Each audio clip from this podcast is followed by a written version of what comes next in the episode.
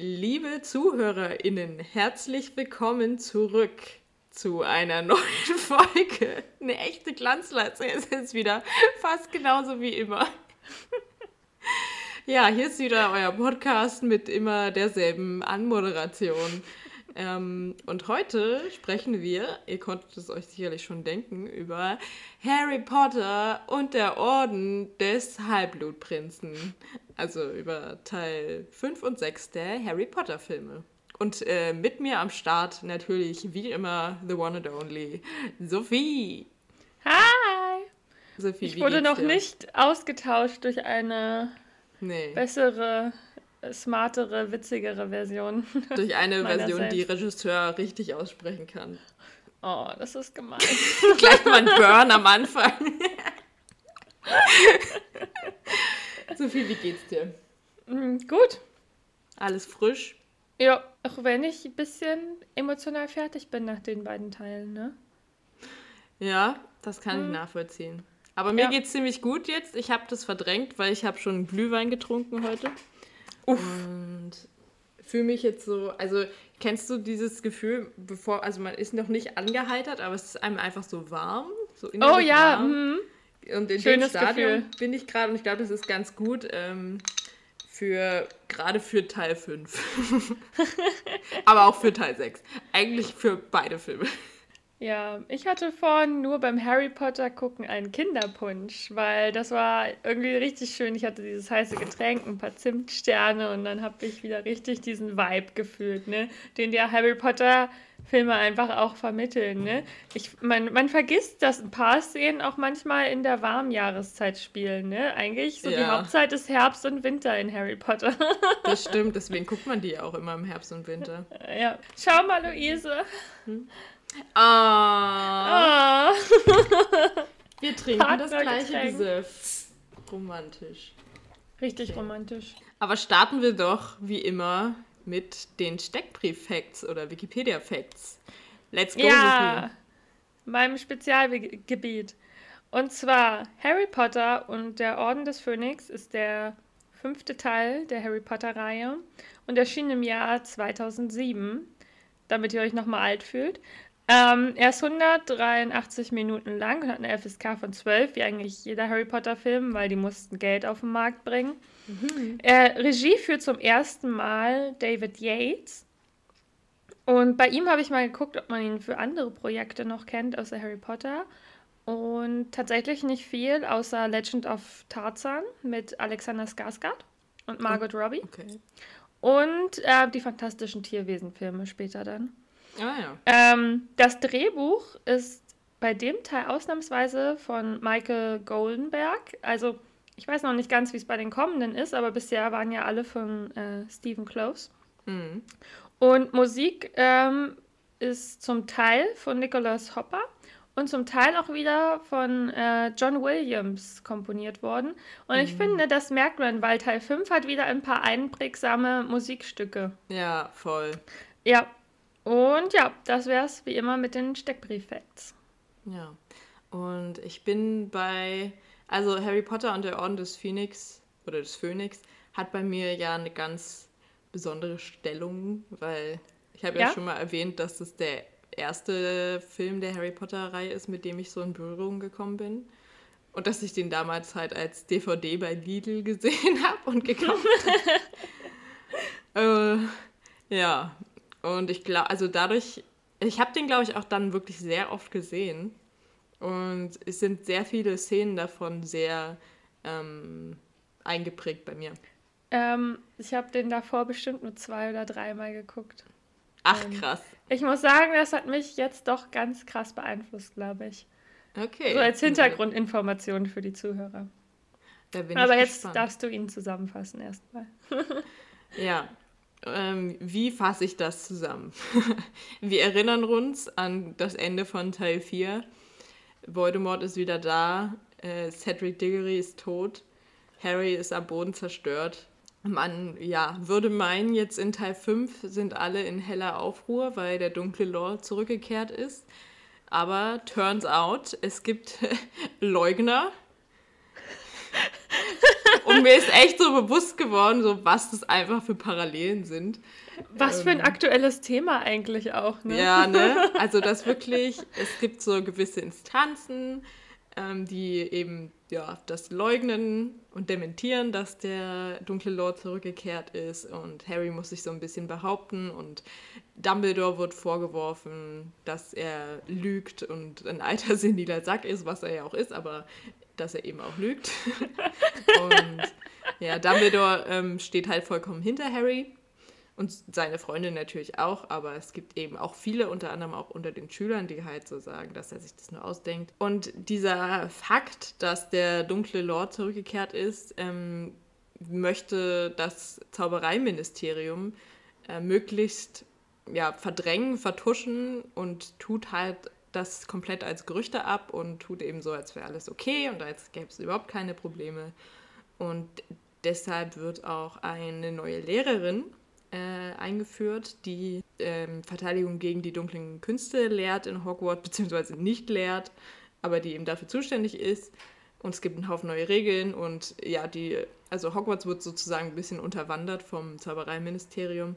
Deswegen, weil Harry, Ron und Hermine ähm, das Gefühl haben, dass ja die Erwachsenen sich nicht genug darum kümmern, dass der dunkle Lord zurückgekehrt ist, gründen sie ein Team oder eine Armee, sie nennen sie halt Dumbledores Armee, und ähm, trainieren quasi ja, sich selbst und andere Schüler ähm, und bereiten sich auf den Kampf gegen Lord Voldemort vor.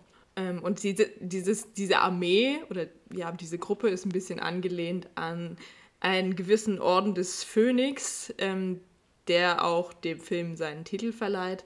Das waren quasi, ja, zur damaligen Zeit, als Voldemort eben das erste Mal da war, waren das so die Gruppe cooler, hipper Leute, die zusammen gegen den dunklen Lord gekämpft haben. Ja. ja, also es ist ein sehr politischer Film eigentlich. Mhm. Fand ich auch. Eine, was ja eigentlich noch so eine, so eine Schlüsselthematik ist, dass zwischen Harry und Lord Voldemort eine gewisse geistige Verbindung besteht und Harry dadurch so eine Art Vision ähm, bekommt und ähm, sich eben fragt, inwieweit er mit Voldemort zusammenhängt. Und das wird so ein bisschen ergründet. Genau, aber wie gesagt, es passiert sehr viel. Man kann das nicht in vier bis fünf Sätzen zusammenfassen. aber Deswegen machen Auftrag. wir das jetzt ausführlich. Das stimmt. Ich habe wieder ähm, wunderschöne Parts vorbereitet, die wir nach und nach durchgehen werden. Aber, Aber es, ja. geht, ähm, es geht sehr ungewohnt los, nämlich mit einer Szene auf einem Spielplatz. Mhm. Eine Szene, die man überhaupt gar nicht ähm, gewöhnt ist aus den Harry Potter-Filmen. Und ja, es ist eine ultra bedrückende Szene die noch bedrückender wird, als Dudley, Harrys Cousin, ähm, dazukommt, mhm. der auf mhm. einmal sehr groß und noch gemeiner geworden ist, als er eh schon war. Ja. Und man merkt direkt, dass dieser Film nochmal einen ganz anderen Stil hat als die bisherigen Filme. Mhm. Ähm, sowohl was das Color Grading angeht, es ist nämlich nochmal dunkler als vorher. Und blauer. Ähm, ja, als aber auch so das Szenenbild und so und auch die Kamera ist noch ein bisschen anders. Es gibt auch viel mehr so Nahaufnahmen. Hm. Und ja, und dann geht es relativ schnell los. Natürlich, Dudley bringt erstmal einen dummen Spruch, aber dann wird auf einmal alles düster und guess who's back? Dementoren sind back und greifen mal wieder Harry an, weil Harry ist ihr Lieblingsopfer seit Teil 3. Ja.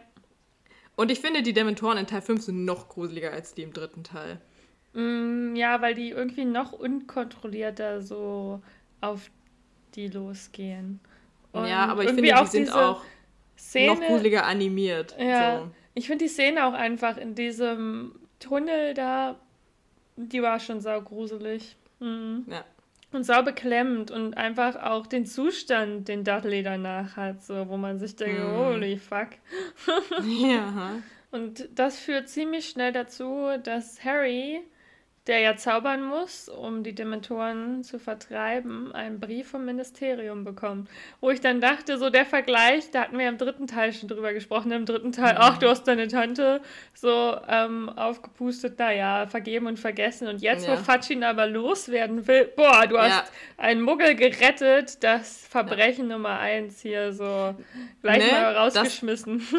Das, da habe ich dann auch dran gedacht, dass das wahrscheinlich wirklich die Erklärung ist dafür, ne? dass die halt wirklich einfach einen Vorwand gesucht haben, um ihn halt loszuwerden. Ja, denke ich auch.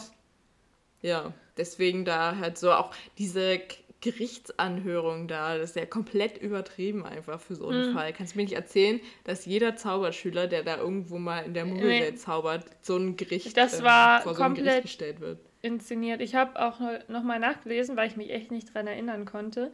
Aber ähm, Umbridge hat damals die Dementoren auf äh, Harry angesetzt hinter Fatsch, äh, Fatschs Rücken.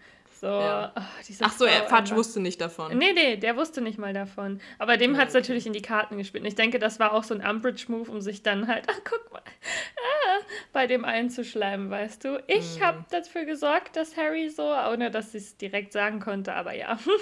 ja, ja. Harry ist natürlich sehr sauer erstmal, nachdem er den Brief erhält, dass er quasi von Hogwarts entlassen wurde. Mhm. Aber das, da bleibt es natürlich nicht bei, weil stell dir vor, das wäre einfach so das Ende der Harry Potter-Filme. Ja, so, ein Brief kommt, Harry, du bist gefeuert. Ja, okay. The End. was, auf, was aus Voldemort wird, egal. da müssen sich jetzt Ron und Hermine selber drum kümmern. Nee, denn Harry wird natürlich von zu Hause eingesammelt vom Orden des Phönix, wo wir sehr viele Charaktere zum ersten Mal sehen. Ja. Ähm, Eigentlich kennen wir ja nur Matt Eye Moody. Genau. Bisher. Der jetzt wieder als er selbst und ohne Zuckungen auftaucht. Ja, und ansonsten ist es der ähm, erste Auftritt von Nymphedora Tonks, die ja ähm, aus dem Black Clan kommt, aber auch wie Sirius zu den geächteten Blacks gehört. Hm. Also zu den netten Blacks. Ja. Eine der wenigen größeren Rollen, die aus dem Haus Hufflepuff kommen, ne? Ja. Ah, stimmt, die war ja Hufflepuff. Mhm. Und Kingsley Shacklebolt taucht da auf. Und wer war noch dabei? Hatten die anderen? Lupin. Ach, Lupin. Klar. Also ich glaube, der war auch schon bei der Befreiung dabei. War der nicht erst im Haus? War die nicht zu viert da? Ja, aber ich würde sagen, die vierte war dann eher so eine Statistenrolle. Ach so, ja, ja, kann sein. Aber ja. Auf jeden Fall gehört er zum Orden des Phönix dazu. Ja, und dann wird richtig stylisch nach London geflogen. oh, und da hörst du, also ich bin mir nicht sicher, ob das explizit jetzt von John Williams äh, äh, ist, aber das, es klingt auf jeden Fall nach John Williams Handschrift da, die, hm. der Soundtrack, der da nebenbei läuft, während sie durch London fliegen. Und das ist so toll, vor allem wenn man halt selber schon mal London gesehen hat und Oh, es ist einfach so schön. Ja, und dann landen sie beim Grimaud-Platz 12. und zwar steht dort das Haus von Sirius Black. Ja, das jetzt das und Hauptquartier des Orden des Phönix ist. Genau. Ja, man wird da so ein bisschen reingeworfen, aber auch Harry wird da so ein bisschen reingeworfen. Mhm. Ja, es sind eben nicht nur Lupin auch da, sondern eben auch Sirius Black himself in seinem eigenen Haus. Und ähm, aber auch die Weasleys sind da, denn die Weasleys haben natürlich auch überall, wo es cool ist, ihre Finger im Spiel. Und der super sympathische Snape. ja, der Snape ist auch da, wo man so denkt, hm, okay, why is he here? Ja. Um, ähm, und natürlich sind auch Fred und George da. Sie sind wieder witzig und ikonisch. Aber Harry ist erstmal sauer auf Ron und Hermine, weil er natürlich den ganzen Sommer dachte, die beiden wollten ihm nicht schreiben und er ja. nicht wissen konnte, dass die beiden ihm nicht schreiben durften. Und ich stelle mir das schon echt richtig blöd vor, weißt du, du hast, du musst schon ja. bei den Dursleys abhängen und du freust dich eigentlich, dass du wenigstens vielleicht ab und zu mal was von deinen Freunden hörst und dann kommt halt einfach nichts von denen und du bist so ja. allein und so isoliert. Und ich finde, das ist so auch irgendwie ein bisschen so ein Main-Theme für Harrys Entwicklung, was sich da so durchzieht. Mhm. Diese Isolation, diese Einsamkeit, die er seit Cedrics Tod sozusagen erfährt. Dass er auch so komplett die Trauer eigentlich alleine verarbeiten Ja. musste um Cedric und alles, was er erlebt hat. Und ich Ja. konnte es komplett nachvollziehen, dass er so. Ich finde sowieso, Harry hat eine tolle Charakterentwicklung auch wieder in dem Film. Also auch generell sehr überhaupt erstmal noch mehr Charakter bekommen als in den Teilen davor. Ja. So dadurch, dass er eben so sauer ist, dass er auch mal ja aufbrausend wird und Hm. so, dass er, also dass man halt auch sieht, dass das mit ihm was gemacht hat und ihn verändert hat, was er alles erlebt Ja, dass er halt auch nicht so ein, weißt du, wenn er noch weiter ein Gary Stu wäre, dann hätte er das einfach, weißt du, so abgehakt und weitergemacht, weil er der Held ist, der unberührt und so weiter und so fort ist. Und Harry ist aber eine verletzliche Persönlichkeit, bei der das, was gerade mit ihm passiert, echt Spuren hinterlässt. So. Ja. Ich finde es krass, wie Harry zum Teil gemieden, zum Teil ausgeschlossen und zum Teil komisch behandelt wird, weil keiner auch so richtig weiß, wie er mit ihm anfangen soll, was so. Ja. Auch, ich finde selbst Hermine und Ron sind leicht distanziert und ja. ja, das muss schon echt hart sein. Ja. Harry dachte bestimmt, dass Ron und Hermine die ganze Zeit nur knutschen und nicht an ihn denken. Bestimmt. ja. Aber was mir auch aufgefallen ist in der Szene in dem Haus, ja. dass ähm, Sirius Black tut seine Zeit außerhalb von Azkaban sehr gut. He looks very fresh. Ja. Gar kein Vergleich eigentlich zu Teil 3. Ja. Ich glaube, er hat sich auch die Zähne machen lassen. Was? In Teil 3 waren die schon so ein bisschen schwarz und abgefetzt und Ja, jetzt. der hat einen guten Zauber wirklich- drüber legen lassen und dann. Ja, wahrscheinlich. Und was ich mir auch dachte, ich finde so den Orden des Phönix, der ist einfach so cool. Ja, Der ist noch mal cooler als Dumbledores Armee. Ja. Weil das sind halt letztendlich immer noch irgendwelche Kids, aber irgendwie so dieser Orden des Phönix, ey, da wäre ich so gerne, da wäre ich safe auch drin gewesen. Ja, ja, weil du so ein Widerstandstyp einfach bist. Ja. Einfach aus Prinzip. Einfach aus Prinzip. Nee, also ich, auch so die Dynamik, die die alle untereinander haben und so. Und es ist, ich mag diese Charaktere. Ich mag, dass das auch alles irgendwie so Weirdos sind, die da äh, mitmachen und so. Mhm, auch eher Finde ich so ziemlich cool. Ein ähm, bisschen die Außenseiter der Gesellschaft. So. Ja, Ja. ja. Aber die halt so innerhalb der Gruppe halt so zusammenhalten. Mhm. Dann kommt die cool. echt unangenehme Verhandlung im Ministerium. Ne? Mhm. Bei der Dumbledore seinen coolen Auftritt hat. Ja, stimmt. Wo er so reinkommt und einfach so eine Sass-Bitch ist. Ja, fresh tea coming straight from the underground. Ja. Aber ich muss sagen, Dumbledore ist sowieso in dem Film eine kleine Sass-Bitch. Und Ja. ich glaube, das ist der Film, an dem ich ihn am liebsten mag. Kann ich jetzt so sagen, weil jetzt habe ich ja alle Filme gesehen, in der er vorkommt. ähm, und ich finde, er ist, also er ist nicht mehr dieser senile alte Sack, der mal so ab und zu irgendwelche komischen Glückskle äh, Glückskekssprüche Mhm. von sich gibt, sondern er macht jetzt auch aktiv mal was und unterstützt Harry und zeigt halt auch mal, dass er halt auch wirklich ein großer Zauberer ist und nicht nur so dieser Name. Und gleichzeitig merkt man, dass durch diese Distanziertheit er irgendwie auch was plant und sich schon Gedanken macht, ne? Und bei ihm vieles tatsächlich berechnend ist. So. Aber ich finde halt das richtig cool, weil ich finde, das ist wirklich der erste Teil, wo er so richtig auch mächtig wirkt. Ja, So, weil in den Teilen davor, da ist man immer so, ja, weißt du, da wird halt immer geredet davon, ja, Dumbledore ist der größte Zauberer aller Ja, Zeiten, aber du stimmt. siehst ja nie was von ihm. Und jetzt auch schon sein ganzes Auftreten Mhm. in dem fünften Teil ist einfach viel stärker und ja. er ist viel präsenter einfach auch. Finde ich auch. Ja. Ich finde sowieso, das ist der Film, in dem er mit am präsentesten ist und halt dann der folgende. Naja, aber zum Glück geht die Verhandlung gut aus und Harry darf nochmal zurück nach Hogwarts, auch wenn das einigen Leuten nicht so gefällt. Ach so, und weißt du, was auch direkt noch, ne, wo du ja direkt weißt, okay, Zaubereiministerium suspicious, Mhm. ist ja noch vor der Verhandlung in der Szene, wo man Fudge mit Lucius Malfoy in so einer Ecke stehen sieht und so quatschen sieht. Und Ja, nur So, mhm, okay, Mhm. Cornelius. Mit Lucy, von der wir, Ja, ja. von mit der, dem bösen Lucy. ja, wo wir wissen, der, wo der dazu gehört, ne? Der hat sich ja am Ende vom vierten Teil geoutet als Todesser. Ja. Aber hier wird auch klar, dass er halt dadurch, dass Harry und Dumbledore noch nicht geglaubt wird, auch einfach erstmal weiterhin sein normales Leben führen ja. kann. So, und keine Angst ja. haben muss, dass jetzt. So, und dass Fatsch halt, also dass er halt auch mit dem Minister für Zauberei halt rumhängen kann. Und, mm, und den auch wahrscheinlich weißt du, kann, ja. Ja, ne? Cornelius Fatsch wirkt halt auch so richtig leicht beeinflussbar. Ja, wo so, ich dem kannst du halt auch alles erzählen. Sowieso immer dachte, wie ist der Zaubereiminister geworden? So. Na, ich kann mir richtig gut vorstellen, kleine Fan-Theorie, ähm, dass der ähm, von schon von so Todessern oder so Voldemort gesinnten Leuten wahrscheinlich irgendwie gewählt wurde oder ins Amt gebracht wurde, ah. damit die jemanden haben, den sie leicht beeinflussen können. Das könnte sein. Interessante Fantheorie. Danke. Ähm, jedenfalls so dieses ganze Zaubereiministerium und diese ganzen Abgeordneten da, es wird dir einfach direkt richtig unsympathisch. Ja.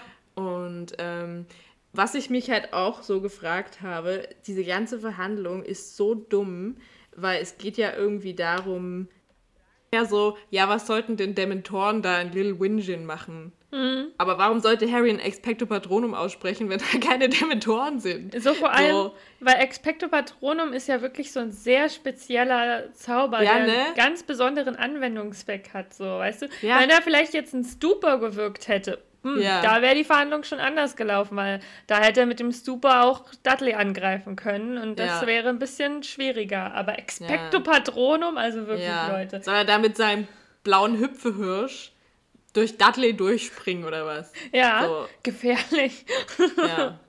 Vor allem, weil Dudley auch eigentlich ja weiß, dass Harry zaubern kann. Weißt du, er hätte sich ja jetzt nicht mal als Zauberer enttarnt. So, das gehört zu nee. seiner Familie, der ist eingeweiht. So. Ja. Da merkt man einfach, wie konstruiert diese ganze Verhandlung ist. So. Ja, und man ähm, lernt auch, wie gesagt, eben schon Dolores Umbridge kennen, aber noch nicht so richtig, sondern, ja. also man hat erstmal nur ihr Gesicht und sie gibt so ein paar Kommentare ab, aber sie ist ja direkt unsympathisch mhm. und das macht es dann natürlich noch mal schlimmer, als dann alle in Hogwarts ankommen und Dumbledore sagt, so, und wir haben eine neue Lehrerin, Dolores Umbridge. Und sie so, Oh, ich finde ja so ihr, ich hasse das so sehr. Da kriege ich so Aggression, wenn ich das höre. Aber ich glaube, das ist so richtig schön gewollt, dass wenn du das schon nur hörst, so richtig denkst, oh. Ja.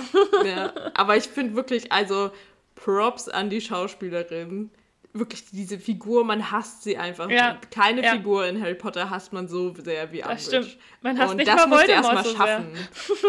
ja, das musst du erstmal schaffen als Schauspieler. So. Ja.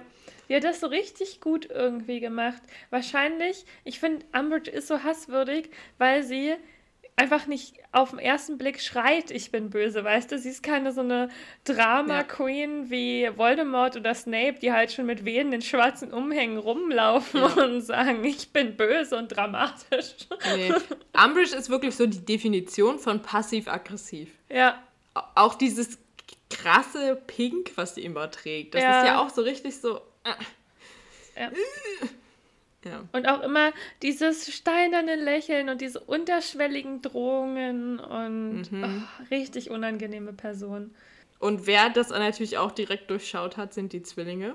Ja. Die auch wieder ein bisschen mehr vorkommen in dem Teil, was ich auch sehr cool finde. Ja, aber bei Weitem so. nicht so viel wie in den Büchern. Das ist so schade, aber ich verstehe es total. So, weil ich finde, das ist ja. Weil auch, Harry ist immer noch der Main Character. Ja, aber ich finde, das ist ja so das Buch dann, wo man erstmal richtig merkt, dass die beiden so ein bisschen aufsässige Typen sind, die sich nicht so gerne an Regeln halten. Ne? Man merkt es schon, weil das ist ja auch der Teil, in dem halt ihr Scherzartikelgeschäft so ein bisschen losgeht. Ja. Aber ja, die machen also ihr ja, Business aufbauen. Die, die, rebellieren in den Büchern ja mit am stärksten gegen Umbridge. Mhm. Und ja, ach, ich liebe die so sehr, ne? Ich finde es immer nur witzig. In dem Teil merkt man ja, wie riesig die Zwillinge sind, ne? Sind mhm. ja auch so 1,90 Hühn. Und dann, wenn sie immer neben Harry stehen und ja. so, Baby Harry. Ja. Daniel Radcliffe ist halt echt ja. oh, und sehr süß. Klein. Welche Figur in diesem Teil dann eingeführt wird? Die gute Luna. Ja. Oh, ich liebe diese erste Szene, so wo ähm, bei den Kutschen und Harry zieht ja. dann so das Testral und ich muss sagen, eine der witzigsten Sachen äh, finde ich so dieser Running Gag. Also es ist irgendwie ein Running Gag für mich, dass Hermine in fast jedem Teil sagt so, Harry, da ist nichts. Harry, ja. ich sehe nichts, oder? Stimmt. das sagt sie in jedem Teil mindestens einmal, weil so Stimmt. mit so einem Harry, jetzt bist du durchgeknallt. So. Ja. Hermine glaubt auch nur an das, was sie selbst sehen. Ja, da merkt man so ihre wissenschaftliche Ader, ne? Ja. Wenn ich es nicht sehe, dann ist es nicht da. Ja. Aber, wie wir später lernen, sehen Testrale ja nur die Menschen, die den Tod gesehen haben. Mhm. Und Harry kann sie ja seit neuestem sehen, denn er hat Cedric sterben sehen. Und ach, ja. ich finde, Luna macht so einen süßen ersten Eindruck. Und ja. ach, überhaupt, ich finde, und mir ist das vorher nie so aufgefallen, aber jetzt beim Nochmalschauen, was für eine schöne Chemistry Luna und Harry haben. Ja. Ich finde, die haben eine schönere Chemistry zusammen als sowohl Joe und Harry als auch Ginny und Harry. Wirklich alle Szenen, wo die zusammen sind, denke ich mir immer so, das wäre doch ein geiles Couple gewesen. So. Aber nee, er musste ja Rons Schwester nehmen. Ja, es wäre ein sehr ungewöhnliches Couple auch gewesen. Ja, ja aber ich finde die irgendwie, ich finde, also gerade weil es so ungewöhnlich ist, ja, finde ich so toll. So, es wäre halt auch mal außer der Norm gewesen, so. Ja. ja. Und weil halt Luna auch so, also Luna wäre, glaube ich, echt ein guter Gegenpol für Harry. So, der ja doch immer sehr ernst ist, eigentlich, gerade mm. so in den letzteren Teilen und so auch so eine so eine Last immer mit sich trägt. Und bei Luna hast du halt das Gefühl, sie ist so, so sie, sie, sie hat immer noch was Gutes, so egal was passiert. Sie hat immer, mhm. sie, sie behält sich so diese Leichtigkeit. Und ich finde, man merkt immer voll, wie gut das Harry tut, wenn die beiden zusammen sind. Sodass er dann auch so ein bisschen leichter wird und so. Und, und sie versteht ihn auch sehr gut, finde ich so. Ja, genau. Weißt du, sie erkennt so Harrys Probleme so und ja ne, gibt ihm dann immer diese übelst weisen Ratschläge. Ja. ähm, ich finde, da merkt man auch so, dass Luna eine Ravenclaw ist, weißt du, so auf so eine ganz andere Art und Weise, aber mm. sie ist mhm. halt so eine, so eine wirklich sehr schlaue, weise Persönlichkeit, so. Ja. Die von so auf allen, so eine ganz andere Art. So, ja, so sehr emotional schlau. Ja, die aber von allen unterschätzt wird, weil sie halt nicht der Norm entspricht und mm. über die sich deshalb lustig gemacht wird. So. dabei ist sie so mm. eine tolle Figur. Ich finde, dann wächst recht schnell der Hass gegen Harry. Man hat so mm. die erste Unterrichtsstunde mit Umbridge und Harry wagt es, ihrer Meinung zu widersprechen, weil ich finde, Harry wird halt immer aufmüpfiger Was im ich Laufe sehr gut finde. Und ja, weil er auch, glaube ich, einfach, er hat einfach so viel Scheiß gesehen. Er denkt sich auch so, ja. nee, ich halte nicht die Klappe. Und, und ich mag ähm, seinen Sarkasmus in diesem Film ja, richtig gerne. Ich ja. finde, er ist, das ist der witzigste Harry von allen. ich finde, er ist aber auch endlich mal so sassy, wie er auch viel in den ja. Büchern immer war. So. Ja. Und oh mein Gott, und recht schnell merken wir auch, also Harry kriegt ja danach sitzen, dass Umbridge sehr spezielle Methoden hat, ihre Schüler hm. zurechtzuweisen. Und ich weiß noch, ich habe das damals gesehen und ich war so schockiert, ne? Und ich dachte mir, alter Falter. das ist schon krass, ja. Also Ey. damals habe ich es gar nicht so krass empfunden, weil ich einfach noch viel zu jung dafür war, um so die Ausmaße davon zu verstehen. Aber jetzt so im Nachhinein, als erwachsene Person, ich sehe, die hat einfach einen fucking Schüler gefoltert. Und nicht nur einen, sondern am Ende foltert sie ja noch alle vom von Dumbledores Armee ja. damit. Und ich so, Alter. Die ist echt krank und gestört, weißt du? Und dann macht sie das aber, während sie ihren überzuckerten Tee trinkt, in ihrem mm. pinken Raum und immer noch weiter so ganz diesen, unangenehm steinern lächelt. mit diesen Katzentellern da an der Wand und das ist alles so, ist fast wie in so einem Psycho. Thriller. Ich hatte aber bei ähm, Teil 5 sowieso richtig häufig so ein bisschen so Thriller-Vibes, muss ich sagen. Mm, ja, das stimmt. Aber ja, eben nicht nur die, sondern auch viele von den Schülern, unter anderem auch Seamus, der Harry da so ein bisschen angeht. Mhm. Von wegen, dass. aber Seamus ist so ein bisschen, da musste ich so denken, so, weil er sagt ja dann, ja, hier und meine Mom und wir haben den Tagespropheten gelesen und ich denke mir immer so, ist ein bisschen so wie so Bildleser, die dann so, ja, ja aber in der Zeitung stand das und das und das kann ja gar nicht stimmen.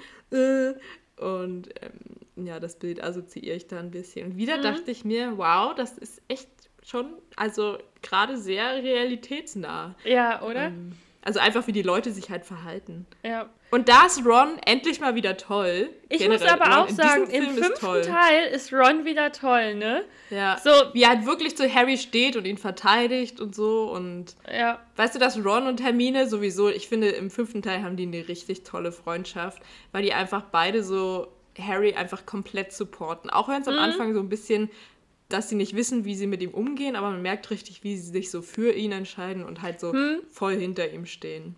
Ich muss auch sagen, ich glaube, das dürfte jetzt auch der letzte Teil sein, wo ich Ron so richtig angenehm finde.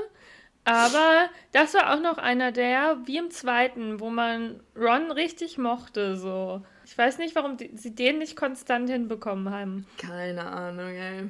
Aber so. ja, also er ist auch, das ist auch der erste Teil, wo man man merkt, dass Ron auch erwachsen wird langsam. So. Ja. Also, wo er sich mal erwachsen verhält. Naja, und dann hat man so einen schönen Zusammenschnitt, wie, also den mag ich ja sehr gerne, ähm, wie, wie Umbridge so die Lehrer und Schüler schikaniert und halt ja. immer mehr Regeln einführt und dann so diese Wand voll hängt mit irgendwelchen neuen ähm, Regelungen. Und ich mhm. finde, das ist super cool gemacht, so mit der Musik und halt, wie sie wirklich so. Ja. Also wirklich egal, wen selbst äh, Snape wird von ihr schikaniert. Ja. Und äh, dieses, Aber wo sie ihn so verhört, so dieses, ja, sie haben sich ja auch für äh, die Stelle als Lehrer für Verteidigung gegen die dunklen Künste beworben. Und er so, in der Tat. und dann ähm, so, und ähm, sie sind anscheinend dabei gescheitert. Und er so, obviously. das ist halt auch so ein TikTok-Sound, der gerade nochmal trendet. Ich, ich finde aber einfach auch, Snapes Redensart ist einfach so iconic, ne? Ja. Weißt du, einfach obviously. ja. Und der Gesichtsausdruck so Alan Rickmans Performance, ne? Einfach ja. legendary. Und ähm, ich muss sagen, ähm, ich habe viermal, ich habe viermal geweint bei Teil 5, ne? Uh. Und das erste Mal ist nämlich, wenn sie Sybil Trelawney rauswirft, ne? Hm. Und früher hat mich das nicht so bewegt. Also ich fand es schon, schon eine krasse Szene. Aber ich weiß nicht, irgendwie diesmal dachte ich mir, wie schlimm das einfach sein muss, weißt du, wenn deine Koffer so rausgeworfen werden und sie hat ja wirklich, sie, sie lebt ja in Hogwarts, weil sie keine Familie hat und keinen Ort, wo sie hingehen kann. So, das ist ihr einziges Zuhause. So. Und dann wirst du einfach so vor die Tür gesetzt und ey, ich habe da so mitgelitten diesmal. Und wenn sie dann, ich weiß nicht, der Moment, wenn sie so, so richtig hilflos nach Minerva ruft, weißt mm. du, und mhm. Minerva dann so kommt und dann denke ich mir so, oh, so schlimm. Und da hatte ich also so, ich hatte halt immer so ein bisschen Pipi in die Augen, weißt du, und so leicht so. Also ich habe jetzt nicht richtig geheult, aber das waren so Szenen, die mich krass bewegt haben. So. Hm. Und damit habe ich auch gar nicht gerechnet. Und dann kommt ja auch wieder Dumbledore raus und sagt so, ey, ja. das ist immer noch meine Schule hier. Ja. Und da finde ich aber auch McGonagall richtig toll. Wieder. Ja. Also McGonagall sowieso konstante Queen einfach in allen Filmen. Ja. Und wie aber, sich aber halt auch wirklich gegen Umbridge behauptet. Und ja, da merkt man auch, dass sie die Hauslehrerin von Gryffindor ist, ne? Ja, stimmt. Ja. Da macht sie dem echt alle Ehre. Ja, McGonagall ist so toll. Wirklich. Ey, ich, ich glaube schon allein für sie wäre ich einfach nach Gryffindor gegangen, damit sie meine Hausmutti ist. ich finde es halt auch richtig toll, wie sie so sich so richtig um die Schüler sorgt. Mhm. Auch ähm, kleiner Spoiler vorweg zum letzten Teil nach Dumbledores Tod ist sie ja dann auch so, dass sie halt auch aktiv auf Harry zugeht und halt so fragt, so Potter, wollen sie reden? So und halt so ein bisschen auch so die Mutterrolle für Harry übernimmt. Mm. Oder vielleicht eher Großmutterrolle. Ja. Aber ne, dass sie halt wirklich so die, die, oder die Schüler eben so, ja, ein bisschen wie adoptiert, so. Mm. Finde ich irgendwie toll. Aber trotzdem halt auf so eine, dass man halt trotzdem Respekt vor ihr hat. Ne? Ja, genau. Ja, aber man, man merkt immer, dass sie sich so richtig doll für ihre Schüler einsetzen würde, weißt du, dass das das ja. Wichtigste für sie ist. Und ja. Naja, und dann kommt Hermine ja sozusagen auf die Idee, dass auch die Schüler Widerstand leisten sollten. Und da dachte ich mhm. auch einfach wieder, ich finde das so geil, wie rebellisch Hermine einfach ist. So. Ja. wie supportive und gleichzeitig, wie rebellisch sie sein kann und. Ach. Ja. Und dabei noch so klug und so. Ja, ich habe sie da auch einfach wieder geliebt. Ich glaube, da sind sie ja dann im Gemeinschaftsraum gewesen, wo sie das dann so sagt, ne? Und ich war nur ja. so, yes, Queen! Ja. ja. Und dass sie halt auch richtig sassy und aufmüpfig ist in diesem Teil und auch so, auch gegen Umbridge halt schießt und so. Mm. Und auch dieses eine, wo sie irgendwie sagt, ich weiß nicht, Umbridge sagt irgendwas während so einem Test, so sie dürfen nicht abschreiben oder irgendwas. Und sie sagt dann halt so, und am besten auch nicht denken. Ja! So. Oh, sie ist einfach so cool in dem Film. Ich finde, alle drei sind sehr cool in dem Film. Ja. So cool. Und dann ähm, treffen sie sich ja im, ich wollte sagen, es ist, glaube ich, der Eberskopf, heißt, der, heißt die Schenke, wo sie sich treffen. Das ist ähm, ein Wirtshaus, ähm, das oh. von Aberford Dumbledore geführt wird. Hm. Der in dem Teil aber, ich weiß nicht, ob er im Buch dann schon erwähnt wurde, aber der ja in dem Teil noch nicht vorkommt. Der kommt ja dann erst wesentlich später. Und da hält ja Harry dann eine sehr bewegende Rede, die dann ziemlich viele dazu bringt, sich der DA anzuschließen, also mhm. Dumbledores Armee. Mhm. Der Namensvorschlag kam in den Büchern übrigens von Ginny Weasley. Mhm. Und dann brauchen sie aber einen Ort, um zu trainieren, denn Umbridge hat natürlich sämtliche Gruppenaktivitäten untersagt, weil es ja gefährlich ist, wenn Schüler Gruppenaktivitäten machen. ja. Und hat ungefähr alle Slytherins rekrutiert und zu ihren kleinen Handlangern mhm. gemacht. Was natürlich auch wieder so passt, ne? Das ist aber ja. auch gleich wieder so, ach ja, Slytherin, die sind halt böse, ne? Ja. Ich hätte es ganz interessant gefunden, wenn auch mal Leute von Slytherin bei der DA dabei gewesen wären, weißt du? Ja, das Aber stimmt. so sind sie wieder die stigmatisierten Bösen. So. Ja. So die kleinen, die, wo du schon weißt, die werden später, wenn sie aus der Schule raus sind, eh alle Todesser. ja. Mhm. Oder Ministeriensangestellte. Ja, genau. Oder beides gleichzeitig. Oder beides gleichzeitig. Hashtag Lucius ja. Mehrfall. Ja, und dann trainieren die da alle äh, drin und Harry ist so ein bisschen der Lehrer, mhm. der so die ganzen Zaubersprüche beibringt. Harry hat natürlich auch am meisten Kampferfahrung, weil er eigentlich in jedem Schuljahr gegen irgendwas kämpfen musste. Ja. Ja, es ist auch wieder so ein cooler Zusammenschnitt eigentlich. Finde ich verschiedene auch. Zaubersprüche ausprobieren. Und ich liebe die Szene, wo Ron so ist so, Hermine, ich werde dich schon. Und ja. Hermine sich so wahrscheinlich denkt, oh, Ron. ja, und ihn einfach komplett wegfegt. Super. Ja. und ich liebe es auch, wie Neville so Stück für Stück Fortschritte macht, weißt du? Ja. Das ist auch wieder so ein Teil, in dem Neville ein bisschen über sich hinaus wächst und Neville ja. ist einfach auch so ein Süßi, ne? Und ich finde es ja. sehr, sehr schade, dass auch in diesem Teil wieder seine komplette Hintergrundgeschichte rausgestrichen ähm, mm. wurde. So bei den Filmen denke ich mir manchmal so, Justice for Neville. ja, beziehungsweise halt wieder nur so ein Kommentar von Bellatrix zu seinen Eltern halt so. Ja. Aber er ist halt nicht der Main Character. Das stimmt. Kann nur einen Harry geben. Das stimmt. Es kann nur einen Harry geben. ja, und was auch fortgesetzt wird, was ich nicht so cool finde in dem Film, mhm. ist so mhm. Harrys Romanze mit Cho Chang. Ja, auch kein Fan von. Die haben halt auch keine Chemistry, ne? Nee, haben sie gar nicht. Es ist auch so unnötig irgendwie. So, mhm. also, keine Ahnung. Weil es wird ja auch nie was draus. So, es passiert so dieser Kuss und dann wird halt noch darüber geredet, dass sie eigentlich mit Cedric irgendwie so halb zusammen mhm. war und irgendwie ihn vermisst, aber dann halt auch, auch auf Harry steht. Aber so, dann ist es ja eigentlich mehr oder weniger beendet danach. So. Ja. Und, ja, keine Ahnung. Ich finde, das hätten sie auch weglassen können. Mhm. Zumal das ja auch im vierten Teil jetzt nicht so krass war. Also, so, da war es ja, dass Harry halt auf sie steht. Ne? Ähm, hm. Und sie halt mit Cedric so ein bisschen anbandelt. Aber ich finde, sie hätten auch das, ich sag mal, einfach in einem Gespräch über Cedric oder so lösen können und nicht noch so diesen romantischen Faktor einbauen können. Weil Cedric ist ja das, was sie am Ende dann halt beide verbunden hat, weil ja. ähm, Harry war ja dann doch auch mit ihm befreundet. Hm. Ja, ja, ich denke mal, es ging auch. Ähm JK an der Stelle so Harry halt eine erste Liebe so zu geben, so die ersten Erfahrungen. In den Büchern sind die ja, glaube ich, relativ lange zusammen. Ich glaube von vor Weihnachten bis zum Valentinstag und am Valentinstag, glaube ich, zoffen die, die beiden dann.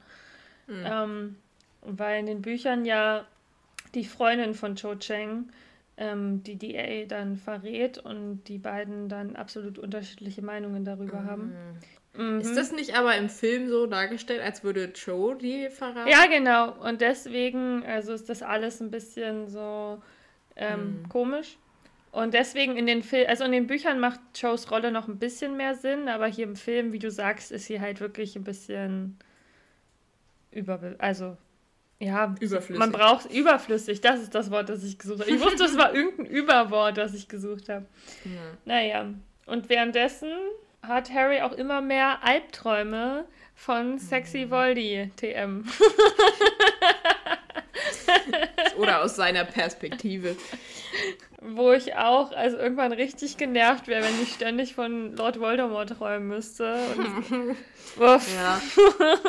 Und dann immer jede Nacht schweißgebadet aufwachen. Ja. Auch die eine Szene, die ich auch richtig stressig finde, wo er dann eben ähm, hier von dem Angriff träumt von Arthur. Ja. Und dann ja quasi zu Dumbledore ins Büro gerufen wird und dann so eine Trainingssession mit Snape beginnt und Snape ihn da in so einen Keller zerrt. Hm. Und ähm, das ist alles so richtig bedrückend irgendwie, ja. wie er dann da so eben üben muss, ihn nicht in seinen Kopf zu lassen und auch, keine Ahnung, weißt du, denkst dir so von allen Leuten, ne, ist Arthur Weasley wirklich so ein Unschuldslamm und dass der da so gefoltert wird, das ist schon krass. Ja, wusstest du, dass er ursprünglich in der Szene hätte sterben sollen, nach ihrem ersten Entwurf? Oh no. Ja, und dann hat sie sich aber entschieden, Arthur leben zu lassen und Fred zu töten. Spoiler für Teil Besser ist aber. Ja, ich weiß jetzt nicht mehr die Gründe, aber sie hat sich dann halt doch umentschieden. Ach, genau, mhm. Weil ähm, Rons emotionale Entwicklung sonst zu früh eingesetzt hätte, wenn er seinen Vater verloren hätte. Und deswegen hat sie sich mm. dagegen entschieden. Damit, und dann hätte er in Teil 6 nicht mehr so scheiße sein können. Ja, wahrscheinlich. Und dann hat sie sich gedacht, nee, ich brauche Ron noch ein bisschen länger, ein bisschen naiver oder so. Hm. Und hat sich dann doch umentschieden, weil sie der Meinung war, dass die Figur Ron sonst schneller erwachsen geworden wäre. Hm, ja. Okay. Schön, dass ich mich gerade wieder daran erinnere. es äh, ist noch irgendwo im Gehirn. Irgendwo ist die Information. Ja. ja. Du hast so ein Schubfach von nur so richtig random Harry Potter Trivia Facts äh, ja. vergraben sind. Aber das habe ich lange nicht mehr gebraucht, deswegen ist da ein hm. bisschen was verstaubt drin. Ja, und die ähm, Schubladen gehen nicht mehr so leicht auf. Ja. Und dann geht es recht schnell in die Weihnachtsferien und wieder an den Grimaulplatz. Und ich muss sagen, also das ist ja keine besonders lange Szene, aber bei der Szene mit Sirius, da bin ich auch wieder ultra sentimental geworden. Und ich glaube, hm. es liegt hm. daran, dass ich weiß, wie es weitergeht. Und dann sagt er so, wenn das alles vorbei ist, sind wir eine Familie. Und im Moment ist mein Herz wieder so gebrochen. Weißt du, hatte ich so richtig Schmerzen im Herzen und dachte mir, hm. das wird nie passieren. Nee. so. Ja, ne. Was man ja aber in dem Moment eigentlich als Zuschauer noch nicht weiß und halt auch so diese diese Hoffnung halt mit Harry mhm. hat. Ne? Ich glaube nicht, dass man die als traurig wahrnimmt, wenn man die zum ersten Mal guckt, sondern das ist so eine Szene, die erst traurig wird, wenn man die Reihe kennt und weiß, dass dieses, dieser hoffnungsvolle Moment so nie aufgehen wird. Na, und dann, ja, es passiert immer so ein bisschen was. Ja, dann um, brechen was die aber dann halt noch relativ wichtig ist für den Plot, ist, dass ähm, die, also sehr viele Todesser aus ja. Azkaban ausbrechen können. Was auch so eine gruselige Szene ist, oder? Also so oh. wie Bellatrix da mit diesem kranken Lachen da am Rand von diesem riesigen Gebäude steht, was so weggesprengt wurde, die obere Hälfte. Ja, und ich muss sagen, ich habe diesen Film wieder geguckt und dachte mir einfach, Helena Bohem Carter als Bellatrix Lestrange ist auch genau wie Alan Rickman halt als Snape. Das sind einfach so iconic ja. Rollen, ne? Also. Die halt auch einfach diese Charaktere so zu ihrem eigenen Ja. gemacht haben. Du weißt einfach, es könnte jetzt niemand nochmal genau so darstellen. Ja. Einfach, ihr wie du sagst, ihr wahnsinniges Lächel, Lächeln, nicht Lachen einfach schon. Ja. So. Boah. Du weißt direkt so, uff, die crazy Alte. Aber Sirius redet ja auch nochmal ähm, mit Harry vorher über sie. Mhm. Wo er so sagt, hier, Bellatrix, die durchgeknallte oder so. Ja. Und was ich schade finde, was auch in den ähm, Filmen so nicht ganz klar wird, ist halt, dass ähm, Bellatrix, Narcissa und die Mama von Tonks sozusagen drei Schwestern waren so. Und dass das ja auch alles der Black Clan ist so.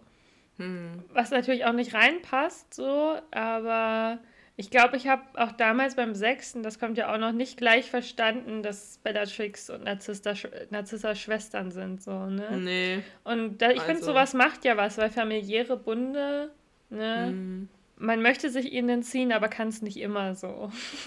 Ja, das Ja. stimmt. Oder man Da ist dann wie Sirius halt allein. Und Ja. Er hatte ja zum. Glück dann die Potters als Ersatzfamilie. Eh viel cooler. Ja. Ja, und zurück in der Schule wird Expecto Patronum gelernt und ich finde, das ist so eine visuell schöne Szene, ne? Mhm, Einfach in diesem Raum der Wünsche und dann die ganzen Patroni, die umherfliegen Ja. und ach, Und So wie alle schön. auch irgendwie so, ähm, so ein Patronustier haben, was so zu ihnen passt. hm. Ähm, das ist ziemlich cute.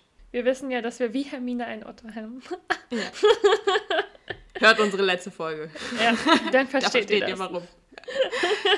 ja, aber der schöne Moment wird sehr schnell unterbrochen. Hm.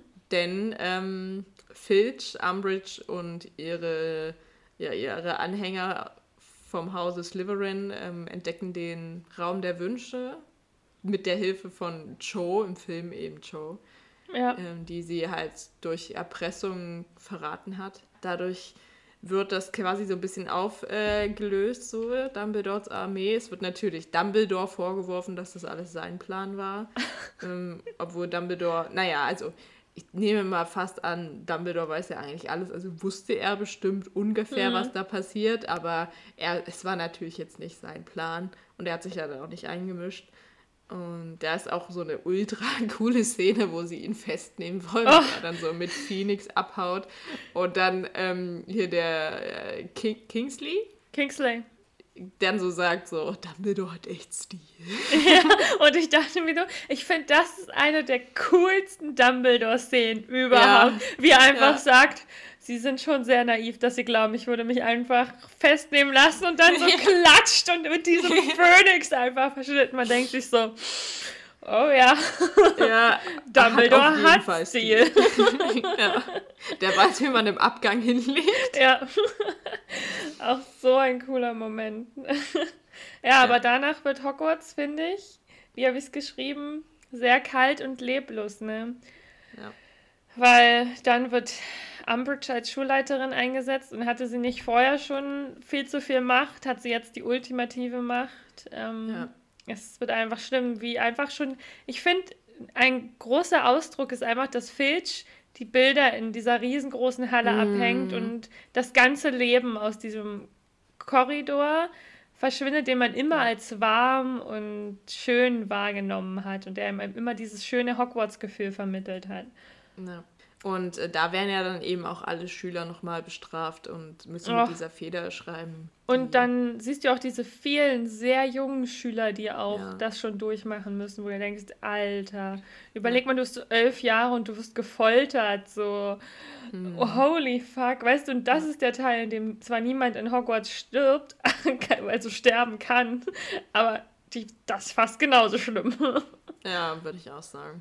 Ja, dass diese Person, die halt diese Schüler foltert, halt so eine große Macht hat dort. Ja, aber es stehen auch auf der anderen Seite zum Glück immer mehr Leute jetzt wieder hinter Harry und Ja. ja, ihm wird immer Also es hat auch seine guten Seiten. Ja. Und ich finde es auch schön, dass man merkt, dass aber durch die DA und alles Harry aus dieser Isolation rausgekommen ist und wieder so eine Zugehörigkeit gefunden hat und sich ein bisschen davon trennen konnte. Er hatte ja auch diese Angst zu werden wie Voldemort oder so zu sein wie Voldemort. Und dass ihm einfach dieser Verbund da ein bisschen geheilt hat, ne? Und natürlich Lunas weise Worte. ja. Trotzdem lernt er ja immer noch äh, Okulumentik bei Snape und man bekommt auch mal einen Einblick in Snapes früheres Leben und man versteht auch endlich mal ein bisschen mehr, warum er Harry so sehr hasst. Ja. So. Beziehungsweise seine Eltern. Oder sein Vater. Ja, genau. Und ich denke mal, so, das ist bei ihm halt auch dieses so, er sieht halt einfach eins zu eins James nochmal und erinnert sich so daran. Und ich finde, es gibt Wahrscheinlich ja Leute, die Mischung aus einerseits sieht er James, den er hasst, aber ja. andererseits sieht er auch Lily, die er halt ja. so geliebt hat. Und so diese Zerrissenheit. Ja. Und ich, ich meine, nicht sagen, umsonst beschützt er ihn ja. Also, ne. Manche sind ja so sehr, Snape hat das ja auch alles verdient und ich finde, natürlich, der war, glaube ich, so, wenn man auch die Bücher kennt, eine sehr unangenehme Persönlichkeit und jemand, der sich auch ein bisschen zu sehr in das Slytherin-Ding reingesteigert hat. Hm. Und trotzdem war James Potter einfach ein Arsch, das muss man so sagen. So, ja. ich, man, man muss sein Verhalten gegenüber Snape auch nicht rechtfertigen, weil so, ja. das ist einfach Mobbing, ne? Und da ja. war der auch kein Feiner, so. Nee, und ich finde das so krass, dass das so, dass das so thematisiert wird, ähm, aber eben auch, dass das ja auch so zeigt, so, ne, also bisher wurden ja Harrys Eltern immer in den höchsten Tönen gelobt eigentlich mhm. nur und so, es waren die besten Freunde, aber das eben auch gezeigt wird, so, die waren auch nicht ohne Fehler, vor allem eben ja. nicht Harrys Vater. Ja. Und dass er halt trotzdem, und ich finde, das ist generell so ein Thema in diesem Film, es gibt einfach nicht gut und böse, mhm. sondern jeder trägt einen gewissen Teil Böses in sich. Ja. Und auch selbst die schlimmsten Todesser tragen noch irgendwas Gutes in sich.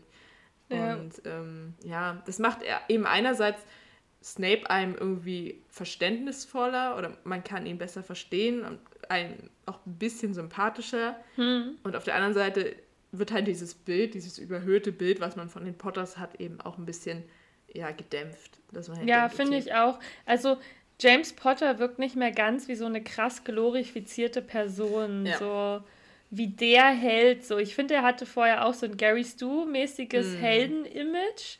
Und jetzt wird ja. aber gezeigt, nee, nee, der war auch nicht ohne so. Ja. Also, der war jetzt auch nicht unbedingt der netteste. So. Sowieso die ganzen Marauders, ne? Auch, also ich meine, auch Sirius hat da mitgemacht und ja. Remus ist auch mitgelaufen und hat nichts gesagt. Und mhm. dass, dass Peter Pettigrew ein Mitläufer war, wissen wir auch, so weißt du. Die haben alle mitgemacht ja. und waren in dem Moment alle nicht perfekt so. Ja. Aber ja. ja. letztendlich haben sie sich halt gegen das Böse dann gewendet. So, und, mhm. und Snape hat sich letztendlich irgendwann mal dem Bösen zugewendet, aber seine Charakter arbeiten wir dann wahrscheinlich im siebten Teil nochmal auf. Wahrscheinlich, ja. also im achten. Ich fand es auch krass, dass Snape da auch mal verletzlich gewirkt hat. Also ich mhm. fand, er war verletzlich und deswegen ja. so harsch dann gleich zu Harry, weil ja. das war so ein ganz persönlicher Moment und da hat er sich so richtig angegriffen, glaube ich, ja. gefühlt. Ja. Und auch so, ich glaube, richtig auch geschämt dafür, so ja. Schwäche gezeigt zu haben. Ja. Und ich finde aber, ich finde es so krass, wie man also ich meine, wenn man alle Filme gesehen hat, dann hasst man ja Snape nicht mehr, ne? Aber ich sag mal, wenn man die jetzt zum ersten Mal schaut, dann könnte man ihn schon noch hassen, so. Also, mhm. ne, weil er einfach so ein Arsch ist zu Harry. Aber so mit dieser einen Szene und auch so dieser Verletzlichkeit, die er dann zeigt, bist du direkt so, man kann ihn einfach dann nicht mehr so richtig hassen danach, oder? Mhm. Also, oder zumindest nicht mehr so, nicht mehr so bedingungslos hassen. Mhm. Ich finde, also ich habe auch die Figur von Snape nie so richtig gehasst. Also er ist eine fiese Persönlichkeit, das muss man sagen. Aber ich finde ist nicht hasswürdig, nicht so wie Umbridge hm, so, weißt ja. du? Ich finde ja. einfach schon, weil er zu ikonisch ist, weißt du? Ich glaube, in dem Teil schlägt er, glaube ich, Ron auch wieder mit einem Buch und ich finde allein noch der Move. ja. Dann die Art, Jeder Film, in dem Ron schleicht. mit einem Buch geschlagen wird, ist ein guter Film. True. Naja, mhm. und dann kommen wir zu den Zackprüfungen. Und die werden recht schnell gesprengt und ich finde das auch einfach so ein ikonischer Auftritt von den Zwillingen. Ne? Ja. Ich liebe den ja. Und das Musikstück ist definitiv von John Williams und ich finde, das merkt man. Das hat mhm. so einen richtig Das ist einfach so richtig einzigartig einprägsam so. Ja. So wie sie reinkommen und die Feuerwerkskörper und ach, es ist auch irgendwie der letzte schöne Moment in dem Film. Danach geht's nur noch bergab. In der ganzen Reihe. Ah, aber schon in dem Film. aber man hm. merkt auch, wie diese, diese lustigen, hellen Momente immer weniger werden. Ne? Ja. Zum Beispiel auch, dass Feste und so keinen, ähm, keinen großen Wert mehr gelegt wird, ne? Nee, wurde also, ja auch abgeschafft unter Umbridge. ja. Wieso war eigentlich da nochmal dieses Verhör? Wieso wurden die nochmal in Umbridges Büro gestellt? Ähm, Harry bricht doch während der also während des Feuerwerks zusammen und sieht doch Sirius Black in der Ministeriumabteilung. Und die wollen dann ah. Umbridge Kamin nutzen, weil Stimmt. der nicht überwacht wird, um in den Grimaulplatz zu kommen. Und dann kommt aber hm. Umbridge schon rein und ja, dem Moment war Hermine einfach auch wieder Queen, ne? Ja. Und smart as fuck. Ja. Ja, wir gehen mal in den verbotenen Wald. Irgendwer wird sich schon um Umbridge kümmern. Ja. Auch wenn ich die Szene so ein bisschen, immer so ein bisschen anstrengend finde, so. Ich finde die also... Szene, das finde ich auch eine der wenigen anstrengenden Film, ähm, Szenen in dem Film. Hm. Aber ja, sie hat halt, sie mussten Umbridge halt loswerden, ne? Ja. Und irgendwie finde ich ähm, Hagrids Bruder aber putzig. Halt weißt so, auch, so blöd putzig, ne? Ja, so blöd putzig, ne? Aber auch einfach ein, so ein missverstandene Kreatur, ne? Weil. ja. Die kannst du halt nicht behandeln wie ein Menschen, so. Ja. Wenn er so, wenn er diesen Pfeil in den Arm bekommt und er so richtig verletzt guckt, so, aua. Ja, und er, also so richtig empört, so, weißt ja. du noch nicht, es tat ihm noch nicht mal weh, aber er ist so, oh, oh, oh, was habe ich denn falsch gemacht? Ja, und ich finde das aber auch eine Szene, in der man auch merkt, wie rassistisch ähm, Umbridge ist, ne? Ja. Weil sie, wie sie mit den Zentauren spricht mm. und so und halt aber auch mit Hagrids Bruder und so. Ja. Dass das einfach ein durch und durch garstige Persönlichkeit ist. Und eine böse Person. Ja. Und dann geht's ins Ministerium mit Vol äh, Voldemorts Armee, sage ich schon. mit Dumbledores Armee. ähm, ja, das ist eine interessante Truppe, finde ich. Also die drei Main mhm. Characters und aber so, ich finde drei der wichtigen, also in kommenden Filmen wichtigsten Supportive Characters, halt Neville, Luna und Genie so. Ja. Und sind da, waren mal, Fred und George sind da gar nicht dabei, oder? Nein, weil die ja eigentlich, also eigentlich ist das nicht am selben Tag passiert und die sind ja dann wegen ihrer Streichaktion aus Hogwarts rausgeflogen und haben dann ihren hm. Laden schon aufgebaut und waren hm. deswegen zu der Zeit nicht mehr in Hogwarts. Ja, dann landen die sechs in der Mysterienabteilung, die Harry ja schon einige Male in seinen Träumen gesehen hat. Und mm. surprise, surprise. Und das finde ich halt einfach so witzig. So am Ende, aber also das ist halt einfach so ein so äh, Klischee, das hier halt erfüllt wird. Harry ist halt einer mit einer Prophezeiung, der ist der Auserwählte. Ja. So. so, wenn es euch bis jetzt noch nicht klar war, Leute. Harry ist, ist der Auserwählte. Der Auserwählte. Letz-, wenn ihr es in den letzten vier Filmen noch nicht verstanden habt, dann sagen wir euch das jetzt nochmal schwarz auf weiß. Hm. Harry ist der Main Character. Es wird nicht plötzlich auf einmal Seamus Finnegan.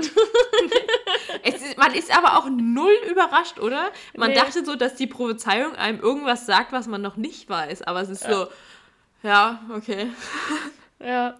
So, aber Harry wusste es anscheinend noch nicht. Also. Nee, Harry ist ganz überrascht davon. Ich? ähm, Was? Ich find, Am I the drama? Ja. Ich finde, die einzige Information, die wir bekommen, die wir vorher nicht direkt wussten, ist, dass der eine nicht leben kann, während der andere überlebt. So. Ja.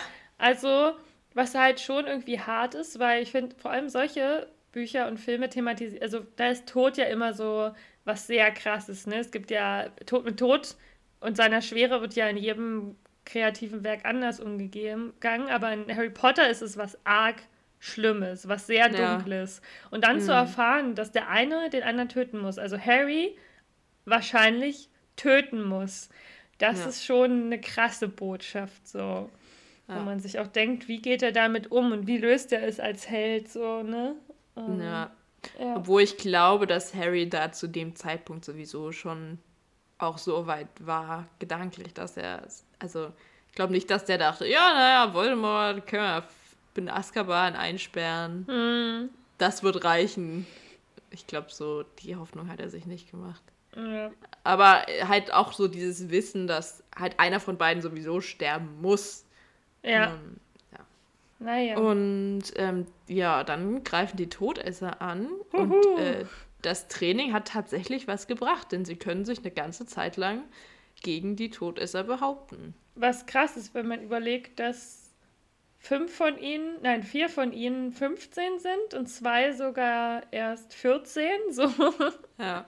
Und die keinen Unterricht hatten ein Jahr lang, also keinen richtigen. ja. Und davor immer nur unfähige Lehrer in dem Fach, ja. Bis auf Lupin.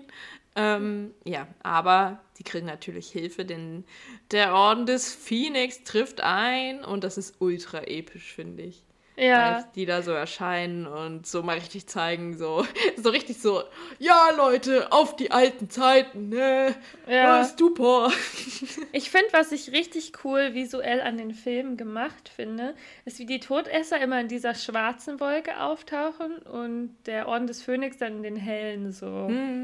So, Ja. ich mag das auch so als so diese Darstellung und das wirkt einfach immer super episch, wenn die so durch den Raum gleiten und so. Und ich fand diesen, dieser, diesen Kampf, ich mag den, weil der ist sehr schnell und trotzdem sehr aufregend. Ja. Und aber einfach der Moment, wenn die irre, blöde, alte Potsdam, die Bellatrix Lestrange ist, einfach Sirius dahin rafft. Und, und er aber kurz davor so sagt, guter Move, James, so. Ja. Und man sich Das finde ich noch schlimmer als sein Tod. Also das in Kombination mit seinem Tod. Das Ja, ist, oder? Du, Harry hat den Satz noch nicht mal verarbeitet und dann Ja. stirbt er einfach. Und Ja. ich finde, die haben das aber auch so gut gemacht. So wirklich diese erdrückende Stille und du hast nur so eine ganz leise Musik im Hintergrund, aber siehst Ja. halt, wie Harry schreit und so. Und ich finde, das ist, oh, du kannst es, also man fühlt es einfach so sehr, ne, Harrys Schmerz. Und, Und wie, wie Remus ihn so verzweifelt packen muss, damit er nicht hinterher springt, weil das ja offensichtlich ein Tor, Tor, Tor des Todes oder so ist. So, und oh, einfach auch so ein schlimmer, bedrückender, trauriger Moment, finde ich, in der ganzen Harry Potter-Reihe so. ja. Äh, Und dann sieht man auch dieses diabolische Grinsen von Bellatrix Lestrange. Und spätestens da sollte jedem klar sein, das ist eine ultra skrupellose Frau. So. Ja. Und was auch interessant ist, mh, sag mir, wenn ich falsch liege, aber das ist ja das einzige Mal, dass Harry einen der drei verbotenen Flüche ausspricht, oder? Unverzeihlichen Flüche. Weil Ja. er will sie ja dann mit Crucio ähm, Ja, ja. ver- verhexen. Das dachte ich mir nämlich auch. Ich dachte mir, das hat, da konnte ich mich auch gar nicht mehr dran erinnern. Und ich dachte mir, hat, hat Harry gerade. Hat er nicht hat er- gesagt. Hat er. Was? Mhm. ja, weil Harry ist ja eigentlich so einer, der hält sich von denen fern, ne? Ja, aber er wollte sie nicht nur Avada Kedavra, so er wollte auch noch, dass sie leidet. Ja, weil er da so Sirius zu verlieren, das war eine ganz andere Nummer, so. Und ich glaube, er hatte wahrscheinlich durch Neville sowieso schon Hass auf Bellatrix. Ja, Ist halt irgendwie auch, also ist auch ein bisschen schade, dass, dass Helena Bonham Carter Bellatrix eben so, also so gut darstellt, dass sie einem schon fast sympathisch ist, ne? Also, dass die Figur an sich einfach so ikonisch ist, dass egal wie viel Scheiße sie macht, man kann sie halt auch nicht so richtig hassen, ne? Halt so einfach die Art, wie sie dargestellt wird, ist halt irgendwie so cool und so einprägsam. ich finde, sie ist halt einfach, ich meine, man mag es ja auch, wenn man so einprägsame Bösewichte hat, die irgendwas Besonderes ausstrahlen, so. Und bei ihr Ja. ist es halt dieser übertriebene Wahnsinn, so. Ja, ja. Die ist halt auch durch, ne? Die ist komplett durch. Ja, und dann kommt es zu einem sehr krass visuellen Kampf, den ich früher nicht zu schätzen wusste. Ich auch nicht. Aber, holy ich- fuck, so. Ich war richtig getouched jetzt beim Ja. nochmal schauen. Erstmal richtig creepy, wie Voldemort da so sneaky auf einmal auftaucht. ja, So, und du denkst jetzt schon so, oh. Und dann kommt einer natürlich Dumbledore aus dem Kamin, wie der Weihnachtsmann. ja.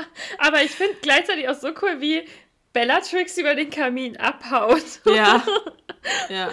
Aber einfach auch, wie gut dieser Raum genutzt wurde, weißt du? Und wenn sie dann so mit Wasser und Feuer ähm, kämpfen und dann Ja. die Die Szene mit den Glassplitter. Glassplittern einfach. Das Ich sieht finde aber auch- so krank finde- aus. Ja, ich finde, das ist wirklich einer der coolsten Zaubererkämpfe Ja. in den Harry Potter Filmen. Ich finde, das ist das erste Mal, wo Voldemort und Dumbledore ihren Namen auch so gerecht werden, weißt du? Und Mhm. Ja. einfach zeigen, was für übertriebene Zauberkunst die beherrschen, so, ne?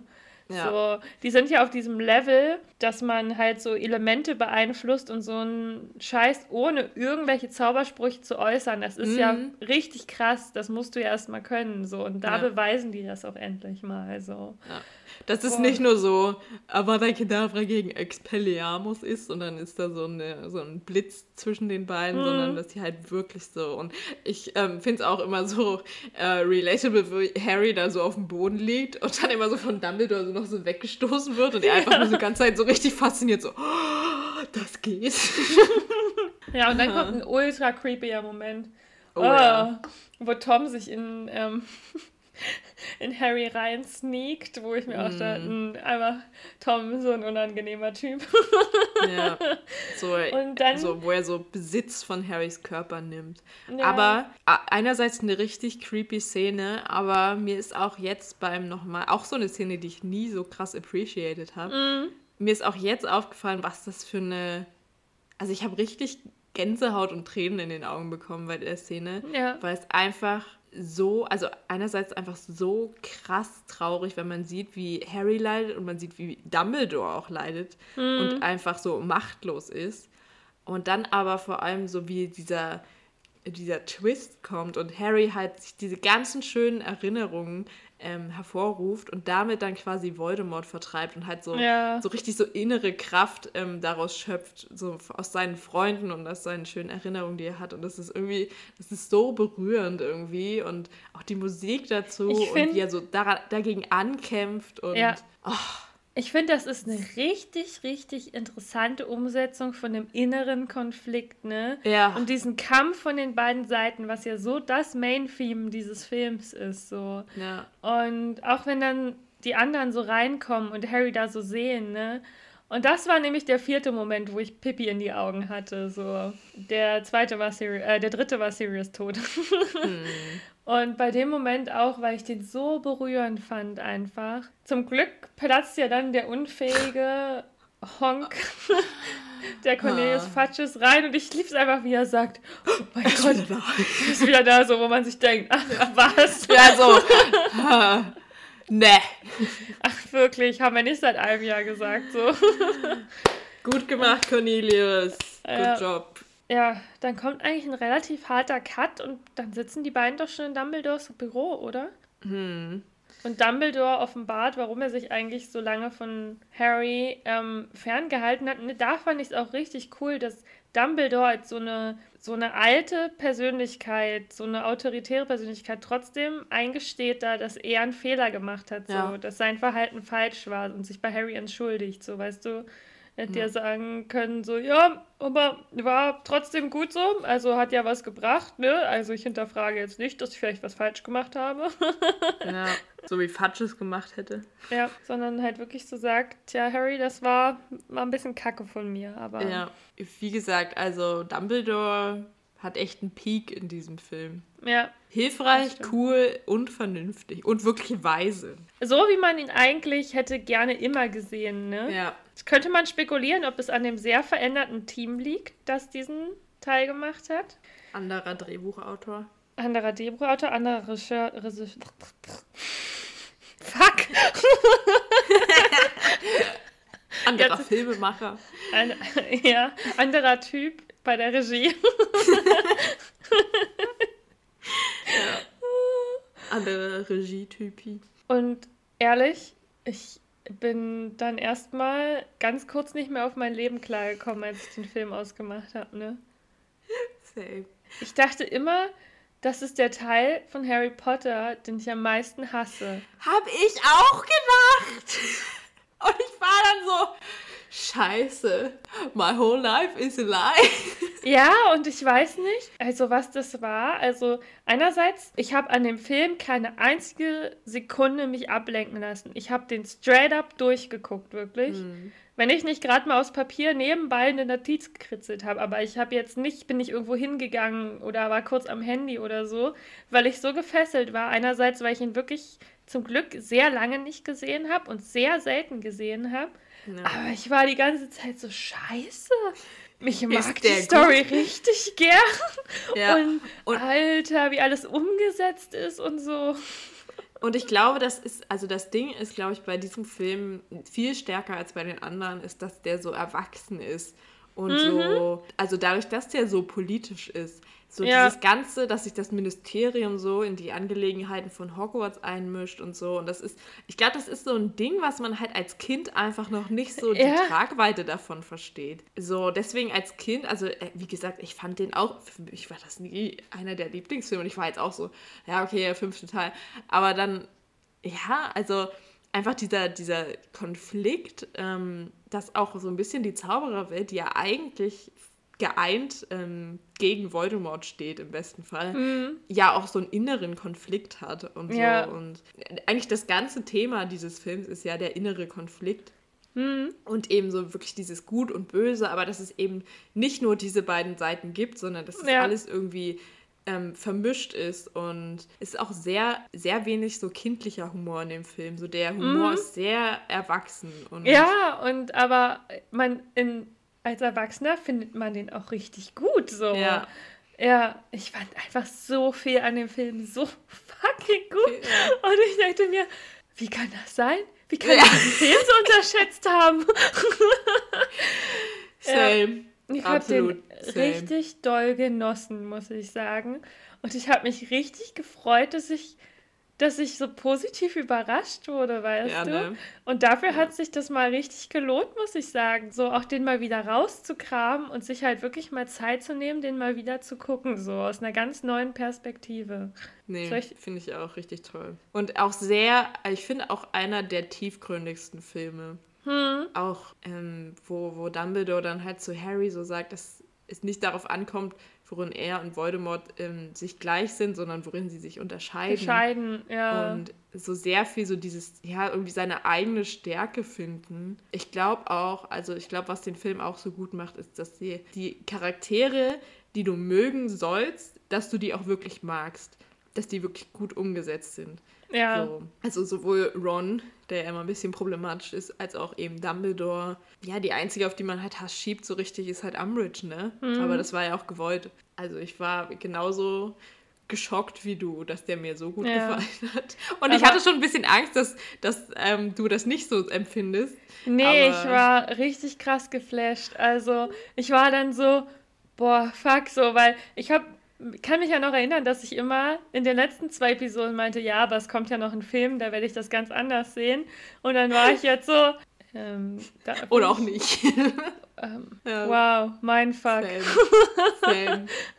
wie, wie kann das sein? So? Ja, aber da merkt man halt doch, dass man auch erwachsen wird, ne? Also halt auch sich ja. selbst halt verändert. Ja. Und Sachen viel mehr versteht oder halt anders wahrnimmt. Ja. Und das ist echt interessant. Also wir können das ja in zehn Jahren nochmal also, machen und schauen, wie wir dann über die Filme Ja, denken. aber ich finde es halt krass so, weil den vierten mochte ich als Kind so gern und dann haben wir ja letzte Woche festgestellt, so, der ist ja hm. nicht mehr so das Wahre.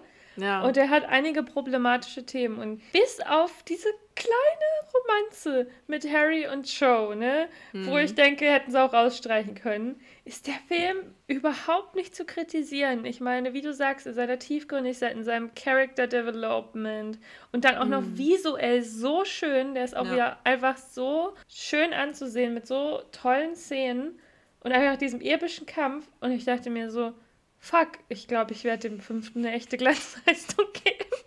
Ja.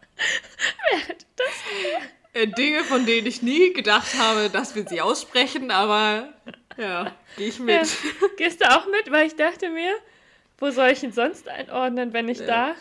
Ja, also wenn ich den, ich weiß gar nicht, den dritten hatten wir ja bei eine echte Glanzleistung ja. eingeordnet, ne? Ja. Ja, und das ist, also ich finde, ich glaube, ich würde den sogar noch mal eher gucken als den dritten. Also kann ich ihn ja nirgendwo anders einordnen.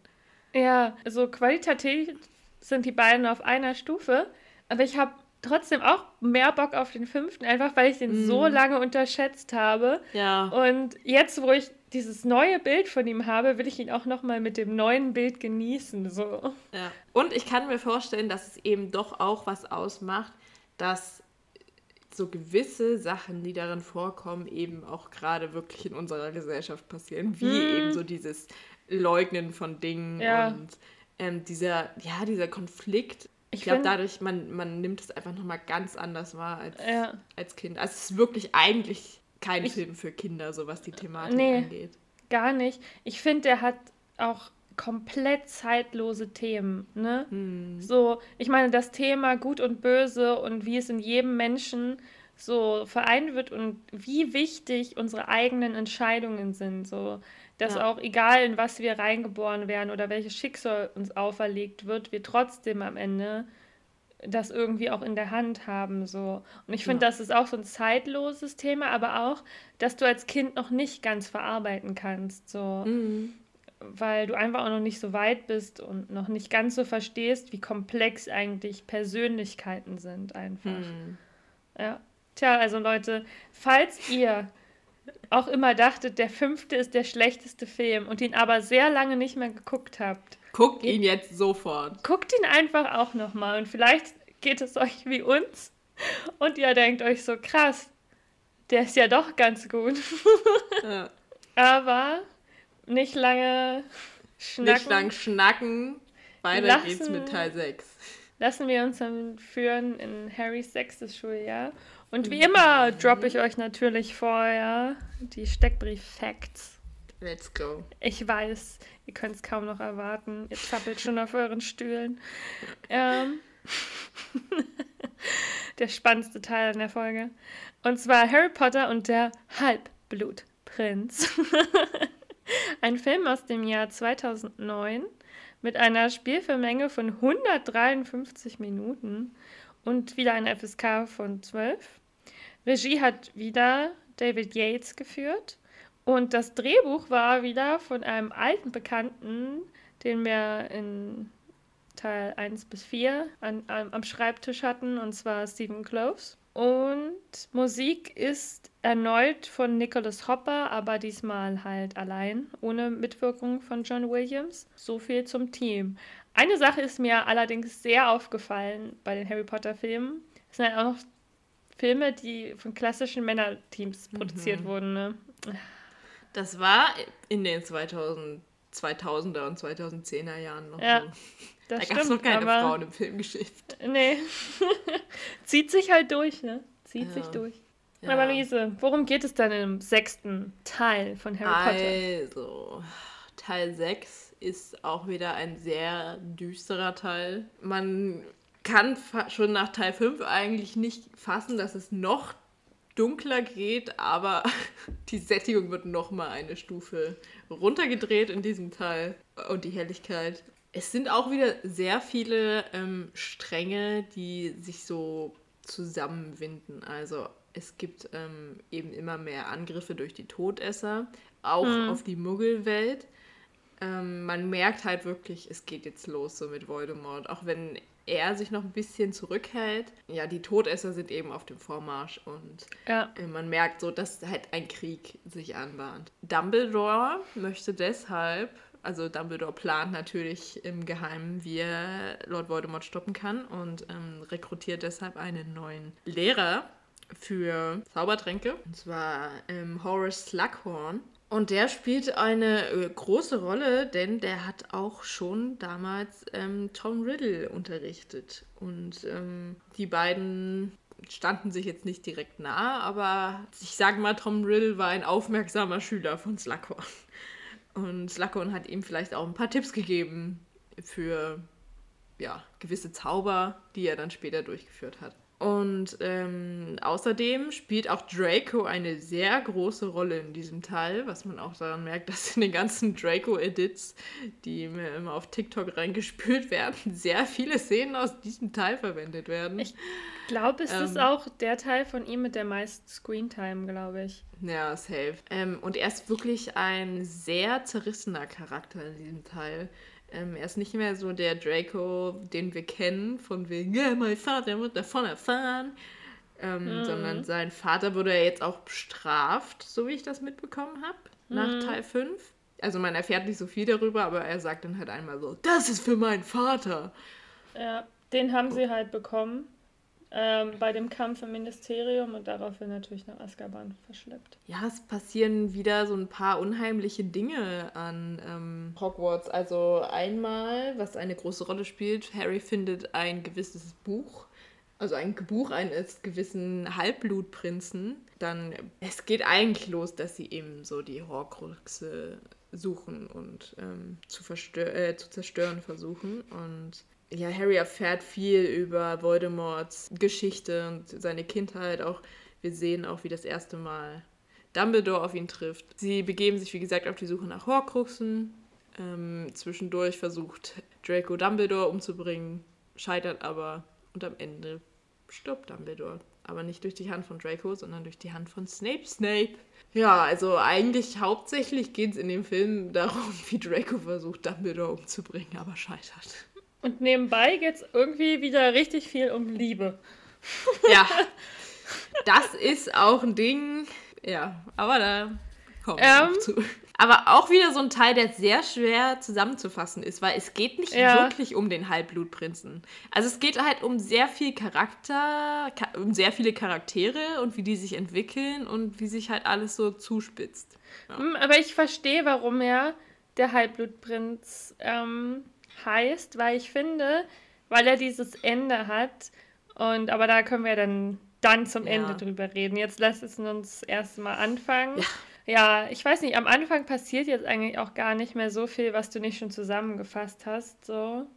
Außer, dass man zum Beispiel erfährt, wenn sie Slughorn rekrutieren, dass der so einer von diesen Typen ist, die so ein bisschen so was Elitäres mögen mhm. und der so seinen Club hat und in denen mhm. kamen immer nur die Besten und die Tollsten und so die Begabtesten und man erfährt halt zum Beispiel von ein paar Personen, die da waren. Zwei Namen, die halt fallen, sind einmal Lilly, mhm. was finde ich sehr wichtig ist. Also ähm, wir hatten ja auch schon mal darüber geredet, dass Lilly ja auch ein, eine sehr, sehr begabte Muggelhexe war.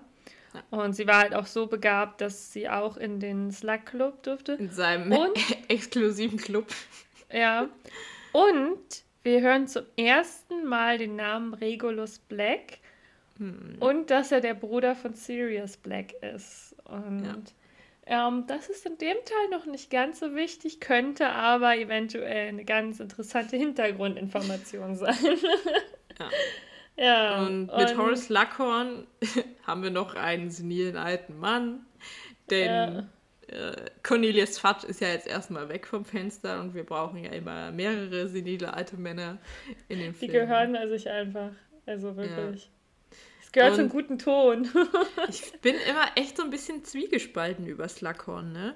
Also ja. irgendwie mag ich ihn, aber manche, manche Sachen, die er so macht, finde ich echt ein bisschen fragwürdig. Ja, oder? Also, dass er halt echt seine Schüler ein bisschen wie so Trophäen sammelt. Mhm. So, aber eigentlich mag ich so diese verpeilte Art, die er hat. Und, ja. und so ein bisschen dieses Verrückte. Aber man merkt auch direkt wieder, ähm, dass der Drehbuchautor von den alten Teilen zurück ist, weil der Humor wird wieder sehr viel kindlicher. Mhm. Und ja, sehr viel seichter auch. Also schon allein so dieses ja, hier, Horace, darf ich mal die Toilette benutzen, als sie dann im Haus sind. Oder er das Strickbuch dann zurückbringt ja. und sowas, ne? Was halt Auch irgendwie, also schon witzig ist so. Aber gerade wenn man es jetzt so direkt vergleicht mit dem fünften Teil, ist mhm. es halt so, nimmt es so, also es macht den Film halt gleich viel weniger ernst. Ja, finde ich auch. Ich finde, es wäre nicht schlecht gewesen, da Harry ja nicht wieder jünger geworden ist, sondern noch älter, wenn sein Humor halt weiterhin so reif geblieben wäre und er einfach mhm. bei diesem intelligenten Sarkasmus geblieben wäre. Ja. So, aber was soll man machen, so ist es. Und einige Szenen sind ja auch sehr witzig, aber man merkt ja. es, dass es wieder ne, ja. anders ist. Man, man, man merkt auch, ähm, dass die Zeiten dunkler werden an der Winkelgasse. Viele Läden haben zugemacht. Der Laden von Ollivanders wurde zerstört. Hm. Die Todesser haben ihn ja entführt. Was aus ihm wird, erfahren wir ja leider erst später. Ja. Und ähm, Draco verhält, verhält sich ja dann mit seiner Mutter so komisch in der Winkelgasse und man merkt, dass sie in so einem zwielichtigen Laden unterwegs sind. Und Harry bekommt so seine Zweifel, auf welcher Seite Draco eigentlich noch steht. Ja es passiert wirklich auch sehr viel, bevor sie überhaupt nach Hogwarts kommen, ne? Ja, so. das stimmt. Das ist wieder so ein Teil. So, es gibt ja Teile, wo so war, hier ein bisschen und dann sind wir in Hogwarts. Ja. Und hier ist aber relativ viel davor passiert. Und auch diese Szene, wo Harry einfach im Fuchsbau ankommt, die fand ich auch sehr witzig. Ja. Und, so, und dann, aber, da merkst du auch so, wie die Harry und Ginny Love Story beginnt. Also mm. in dem Teil noch viel krasser.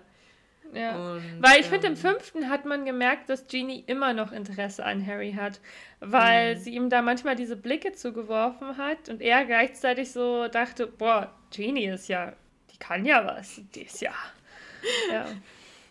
Weißt ja. du, welche Szene ich sehr ähm, krass finde? Ähm, auch, die ja auch noch passiert, bevor es wieder zurück nach Hogwarts geht. Ähm, mhm. Wenn Narcissa und Bellatrix äh, hm. Severus besuchen. Ja. Und das ist ja auch das erste Mal, dass man Narzissa sieht. Hm. Und äh, da, da dachte ich mir so, Snape hat es echt nicht leicht gehabt, ne? Weißt du, einerseits halt der Patenonkel von, ich glaube, er war der Patenonkel von Draco. Boah. Kann gut sein. Ich ja. würde meine Hand dafür nicht ins Feuer legen, aber ich glaube, er war es sogar. Und schwört da mit einem unbrechbaren Schwur, mm. so Draco zu beschützen und. Und ähm, Dumbledore umzubringen, wenn er es Und Dumbledore kann. umzubringen und gleichzeitig ist er Spion für beide Seiten hm. und aber sein ganz großes Ziel im Hinterkopf, was man zu der Zeit ja noch nicht weiß, aber was er auch noch geregelt bekommen musste, war ja eigentlich hm. immer Harry zu beschützen. Und ich denke mir so. Das, das musste auch erstmal koordinieren, so diese ganzen ja. Verstrickungen. Und, und auch was, so gucken dass du ne, da in keine Interessenkonflikte kommst und sowas. Ja. Puh. Kein Wunder, dass er einfach immer so ein steinernes Gesicht aufgelegt hat. Ja. Ähm, ja, aber was ich auch krass fand, was mir vorher auch nie bewusst war, weil man ihn aber auch nur ganz kurz sieht, ähm, Peter Pettigrew ist ja in dem Haus von Snape, ne? Mhm. Und ich denke mir so, was für einen unglaublichen Hass muss Snape auf Wurmschwanz haben, wo er doch mitschuld ja. ist an Lillys Tod. Ja. Und dann ist er da einfach. Und dann finde ich, macht nämlich voll diese Szene Sinn, wo er ja so die Tür richtig zuknallt vor Wurmschwanz. So, du mhm. merkst schon echt so unterschwellig so diesen Hass, der er auf ihn hat. Ja. Und. Aber boah. Snape ist halt einer der größten Schauspieler der ja. Zauberwelt und einfach, das ist auch so eine krasse Leistung, ne? Dass er, weil er ja all diese Rollen spielen muss, halt auch Wurmschwanz toleriert, ne? Wobei er dem wahrscheinlich am liebsten so die, die Gurgel gehen würde und ja. den selbstständig mit dem Cruciatus in den Tod foltern oder ja. so. Ach. Ja, also so Snape, in, der, in seiner Haut willst du nicht stecken. Nee. Aber, was mir aufgefallen ist, ich weiß nicht, woran es liegt, aber vielleicht lag es auch einfach nur am Licht, aber ich fand Snape sah in der Szene sehr gut aus. So, da hat er sehr voluminöse Haare und trägt einen sehr schicken Anzug und so. Und, und du dachtest dir, großer, schwarzhaariger, gebrochener. Gebrochener. ja. Ist check, ja eigentlich check, mein Beuteschema. ich bin noch ein bisschen sehr alt. Ich warte mal noch zehn Jahre dann. dann bist du wie Cuddy, ein ja. Snape Girl. Ja, ein Snape Girl. Aber ja. war ähm, eine Szene, die den Film auch wieder so ein bisschen auflockert. Die, also Szenen, die man ja auch nicht wirklich im letzten Teil hatte. Man besucht nämlich das Business der Zwillinge, die jetzt quasi den einzigen Laden, der in der Winkelgasse noch offen hat, ähm, führen, wo sie ihre, ja. ihren Süßkram und Spielkram verkaufen. Und ihre Scherzartikel. Ja, und da ähm, ja, merkt man, dass es wieder mehr um Liebe gehen wird in diesem Teil. Weil Ja. die gucken sich ja da auch diese Liebestränke an und Harry, äh, Hermine bekommt von so einem ekelhaften Typen so Blicke zugeworfen, Mhm. der noch schlimmer ist als Viktor Krumm. Ja. Oder halt auch Lavender, die dann sagt so, hi Ron. Weiß Lavender ist echt Hassobjekt Nummer eins, direkt nach Umbridge, wirklich. Ja, und aber an. Platz 3, finde ich, sollten wir dann schon Comic einsortieren. Ja, Ja, aber der hat nicht so viel Screentime wie Lavender. das. Aber das stimmt, die beiden, die würden doch ein gutes Paar abgeben zusammen. Ja, aber ich finde die echt belastender als Voldy oder Bellatrix. Ja, ne? oder Ist so. Und Nicht halt mal Lucius Malfoy finde ich so belastend wie die beiden. Nee. Also, ähm, die Zwillinge bauen ihr Business auf, während Draco eine Ausbildung zum Todesser macht. Ja. Und, ähm, Und- Ron kriegt langsam eine neue Freundin, Big Uff. Und dann sind sie im Zug äh, nach Hogwarts und da ist mir was aufgefallen. Nämlich, wir hatten doch letzte Woche unseren schönen Test gemacht, wo es auch um Haustiere ging. Mhm. Und da habe ich gesehen, dass Ginny, und ich weiß nicht, ob das stimmt, aber nach deiner Beschreibung zu urteilen, würde ich sagen, dass sie da einen Minimuff auf ihrer Schulter hatte. Ja, Und ich habe mich so gefreut, dass ich dieses Detail bemerkt habe. Ja, weil ich glaube nämlich, die haben die Weasley-Zwillinge erst in ihrem Laden angefangen zu verkaufen. Ah. Und deswegen gab es die dann sozusagen ab da erst so als Haustiere. So. Also halten sie sich auch noch, haben sie auch noch eine Zuhandlung zusätzlich. Hey, das sind einfach, die haben das Business durchschaut. Ja, also. Wer braucht Ja. schon einen Schulabschluss, wenn er Ja. einfach geilen Scheiß verkaufen kann? ja, das ist auch so. Ich finde, witziges kleines Detail aus den Büchern, für alle, die sich immer gefragt haben, wie sie das machen konnten, die haben nämlich eigentlich im vierten Teil eine richtige Wette abgeschlossen, bei der sie das Geld hätten bekommen können. Dann haben sie das verloren und dann hat Harry sein Preisgeld von einem Trimagischen Turnier den Zwillingen gegeben. Und damit konnten die sich ihr Business aufbauen. Wow, also Harry war Sugar Daddy für die Zwillinge. Ja. Ja. Ich hoffe, Harry muss nichts bei denen bezahlen. Nee, nur Ron, der muss das Doppelte bezahlen. ja, aber der hat ja auch blöd gefragt. Und ist auch wieder nervig in dem Teil, also zu Recht. Oh, Alter, das ist ein richtig schlimmer Teil. Aber Draco Dann- sieht sexy aus im Zug und wird von Harry belauscht. Wieso trägt Draco eigentlich so einen Anzug, Alter? Ich Das glaube, so das, sind so- auch wieder ein bisschen seine Daddy-Issues. Ja. Das ist. Ah, Guck mal, hat er auch jetzt so einen Gehstock wie sein Vater? Ja. So? Ich glaube, Und da ist so eine geile Szene, wo, wo Filch die Koffer kontrolliert und John so fragt, was ist denn das für eine Kröcke? Ja. Ich finde Oh. halt, ich habe das Gefühl, Draco will dann unbedingt so, so eine Ja, ja. Autorität ausstrahlen und Papa so. stolz bin, machen. Ja, ja, ich bin ja jetzt das, der Mann bei den Malfoys so. Ich ne? genau, ich bin jetzt Aber- der Mann in der Familie. Aber von seinem Grundcharakterkonzept ist Draco nie für sowas gemacht gewesen. So. Nee. Aber ja, er bricht dann Harry die Nase und lässt ihn im Zug liegen und da wäre er wahrscheinlich auch geblieben, wenn die tolle Luna ihn nicht gefunden hätte. Er wäre einfach immer wieder von äh, London nach Hogwarts hin und her gefahren. So, während Leute so über ihn stolpern. Ja. Aber was macht denn der Zug eigentlich, der Hogwarts Express, das ganze Jahr über, frage ich mich. Nichts. Der fährt anscheinend nur vier Fahrten im Jahr. Das ist krass. Ja, und sie gehen in die große Halle und Und man Das- merkt aber jetzt auch schon, Hogwarts wird jetzt doch schon ordentlich bewacht. So. Also, ja, das stimmt. Auroren sind da, die Schülerlisten werden viel krasser überprüft. Ne? Schon Das allein, dass jemand halt die ähm, Gepäckstücke kontrolliert von den Mhm. Schülern. So. Es könnte ja jemand einen Todesser reinschmuggeln in seinem Koffer. Wer weiß. Oder Voldemort himself. äh, Harry, mach mal Naja. deine Turntasche auf. Guck, ob der dunkle Lord da drin steckt. Harry würde ich auch als ersten vermuten, ne? Ja. ja. Naja, und es geht in die große Halle und ähm, dann merkt man auch, dass Dumbledores Reden von Jahr zu Jahr einfach nur noch bedrückender werden. Ne? Und ich lieb's, wie einfach, als ähm, Slughorn wird ja dann für Zaubertränke vorgestellt und Snape bekommt ja nach tausend Jahren endlich den endlich. Posten, den er haben wollte. Seine und, Time to Shine ist da. Und einfach nur die Slytherins klatschen für ihn. Und ich finde es ja. aber richtig witzig, wie Harry zum Klatschen ansetzt. Einfach wahrscheinlich aus Höflichkeit. Merkt, dass keiner von den Gryffindors mitklatscht und dann einfach in der Bewegung innenhält und die Hände wieder so sinken lässt. Und ich weiß nicht, ob das so ein unterbewusster Reflex von Daniel Radcliffe war, aber es sieht einfach so witzig aus. Es kann gut sein. ja. Ja, ja, nach der etwas deprimierenden Rede geht's dann ins Schuljahr los und ähm, mein, mein, mein Titel für den Part möchte ich einfach mal vorlesen, weil das mhm. dachte ich mir halt die ganze Zeit. Draco und Harry sind Spielbälle alter weißer Männer. It's true.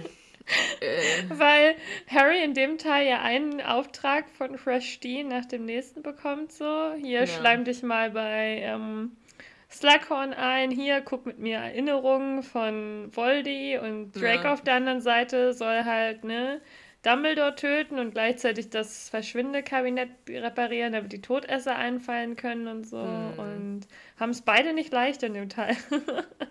nee. Ja, und weil Harry sich ja einschleimen muss bei Slughorn, belegt der Zaubertränke, obwohl er eigentlich keinen Bock drauf hatte. Der dachte sich eigentlich cool, Freistunde, Edeka und dann Mensa. so wie wir früher. ja, so wenig Kurse wie möglich belegen. Ja. So, das passt halt auch wieder, ne? So, ich als ja. Gryffindor, keine ja. einzigen Zusatzkurse. Hm. Während Hermine wahrscheinlich das absolute Maximum an Zusatzkursen belegt ja. hat. Ja.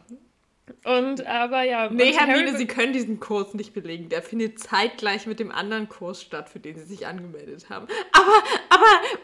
Kriege ich einen Zeitumkehrer, damit ich in beiden Kursen sein kann? ja, ja ähm, und weil Harry so spät kommt in den ähm, Raum, kriegt er dann das Boot das Blut. Nein, das Buch vom Halbblutprinzen. und das finde ich auch so eine relatable ähm, Szene, wie Harry und Ron sich darum kloppen, wer das letzte ja. gute Buch bekommt. Das ist einfach immer so gewesen, wenn Bücher verteilt wurden und du immer gehofft hast, dass du eins, was schon eingeschlagen war, bekommst. ja. Damit du es nicht selber noch einschlagen musstest. Das stimmt. Ach ja. Und ähm, da merkt man auch wieder, Alter, Liebe ist einfach wieder so ein oh, extremes ja. Thema, weil dann ist ja dieser Amortensia-Trank und dann mhm. steht der Hermine und sagt so, ja, Pergamentpapier, frischer Rasen, das verstehe ich, das finde ich selber. Und dann aber Zahnpasta und man weiß sofort, oh, Referenz auf diese kitschige Szene im Fuchsbau, wo äh, Ron zu ihr gesagt hat, du hast da noch Zahnpasta. Mhm. Ja. Und ehrlich, ich, weißt du, ich verstehe es halt nicht. Ich verstehe nicht, warum Hermine so eine mhm. schlaue, coole Persönlichkeit, ne? So, so, doll auf Ron stehen soll. Aber weißt auch du? immer nur in den Teilen, wo. Wo er kacke ist? Ja, also das ist ja auch so hier dieses. Ähm, also ich finde, der Teil ist auch wieder sehr sexistisch irgendwie.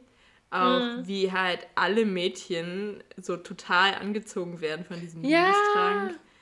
Und ich glaube einfach, also es liegt wahrscheinlich wirklich einfach am Drehbuchautor. So, weil es war ja in den Filmen davor eben auch so. Also vor dem fünften.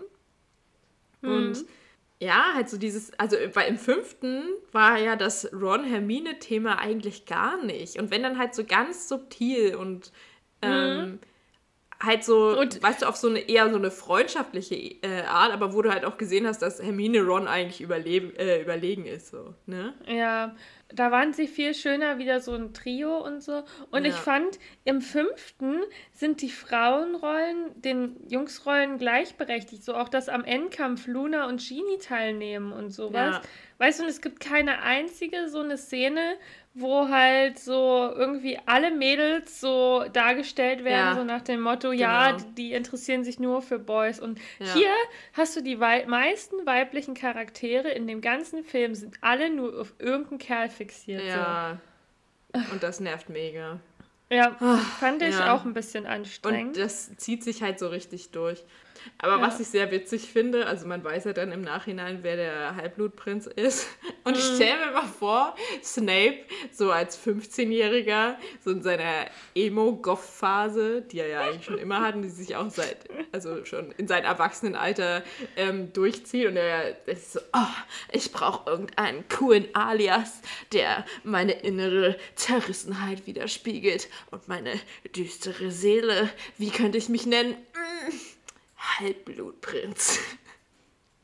Ja. So, Alter, wer nennt sich denn selbst Halbblutprinz? ja. Schon ein bisschen Panne. Also ich an seiner Stelle hätte nicht zugegeben, dass ich mich so genannt habe. Ja. Aber wahrscheinlich ist Snape so jemand, der schon doch sehr, sehr überzeugt von seinem Talent ist. So. Der weiß, dass er es drauf hat, ne? Und ich finde es aber krass, dass er halt wirklich einfach dieses Zaubertränke-Genie war, ne? Und es eigentlich auch super Sinn macht, dass er das später in Hogwarts unterrichtet. So. Ja. Und ich finde so witzig, wie Harry dann einfach so diesen perfekten Zaubertrank macht. Das ist einfach alles Snapes Verdienst, wenn er das wüsste, so. Ja, ne? Zu dem Zeitpunkt. Er würde absichtlich alles falsch brauen, einfach nur, um Snape nicht die Credits zu geben. Aber Ja. auch wie Hermine so richtig verzweifelt, so, fuck, Harry, wieso bist du so gut? Ja. Was ich finde, was man aber auch nicht so merkt, weil ähm, ich finde, es wird halt auch nie so ausgesprochen, dass man denkt sich, ja, Snape, witziger Name, Halbblutprinz oder, ne, und so. Aber es wird ja auch wenig thematisiert, obwohl man auch sieht, dass ähm, Snape in der Muggelgegend lebt, dass Snape ja halt wirklich ein Halbblut ist, ne? Also Hexenmutter, Muggelvater, so. Und dass ihn das, diese Abstammung ist auch immer ein bisschen schwer gemacht hat in Slytherin und der deswegen halt auch manchmal so scheiße war und sich so beweisen wollte und deswegen halt auch so Sachen wie Schlammblut zu Lilly gesagt hat, was dann wiederum ihre Freundschaft belastet hat, so. Und ich finde, das ist auch noch so Hintergrundwissen zu Snape, das immer sehr gut zu wissen ist, so, ne? Ja. Weil das halt aber auch so ein Peer-Pressure-Opfer gewesen, ne? Weil in Slytherin musstest du, du musst böse sein. Ja, ne, das Ja. ist halt dann auch so dieses, was dir halt so aufge äh, auferlegt wird halt als Kind. Ja. Also, weil du wirst ja wirklich abgestempelt als Slytherin. Ja. Naja. Ähm, was mir auch aufgefallen ist, Dumbledore interessiert sich sehr für Harrys Liebesleben in dem Film, weil Mhm. erst spricht er sie auf dieses Mädchen da im Café an und dann Ja. halt auf Hermine und ich denke mir so, why? Also Dumbledore, du einerseits so, passt es überhaupt nicht zu Dumbledore irgendwie, dass er so Ja. darauf anspricht und andererseits ist es auch wieder so unnötig, so in diesem Film. Weißt du, ich dachte so, okay, im vierten Teil hat das irgendwie alles noch Sinn gemacht, auch so mit den anderen Schülern. So, und ich dachte aber halt so, okay, vierter Teil, wir haben das Liebesthema und ähm, Hormone in der Pubertät abgehakt. So, Nein. jetzt ist Nein. wieder aufgerollt. So, warum hat sich der Drehbuchautor da so drauf verst versteift? Verstehe ich nicht. Ähm, ich finde so einige Elemente finde ich sehr, sehr gut, weil es ging ja, es geht ja darum, dass du mit Harry erwachsen wirst, ne? Und halt auch so seine pubertären Phasen so durchmachst. Aber ich finde, es wird wieder so überthematisiert. Also weißt du, Ja. man hat fast das Gefühl, dass das die Main Story ist und der Rest in den Hintergrund rückt. Ja. Und das finde ich halt anstrengend so. Ich meine, dass auch mal Eifersucht angesprochen wird, ist halt, finde ich, nicht schlecht, weil das gehört zum Erwachsenwerden halt auch dazu. Aber es ist halt manchmal zum Teil einfach zu überpräsent. Ja, was in dem Teil halt auch irgendwie ein wichtiges Element ist von diesen ganzen vielen gestückelten Elementen, ist ja die Erinnerung ähm, an Voldemorts Kindheit. Und da war ja, für alle, die es nicht wissen, ein bisschen Vetternwirtschaft am Werk. Und der Elfjährige, Hardenscott.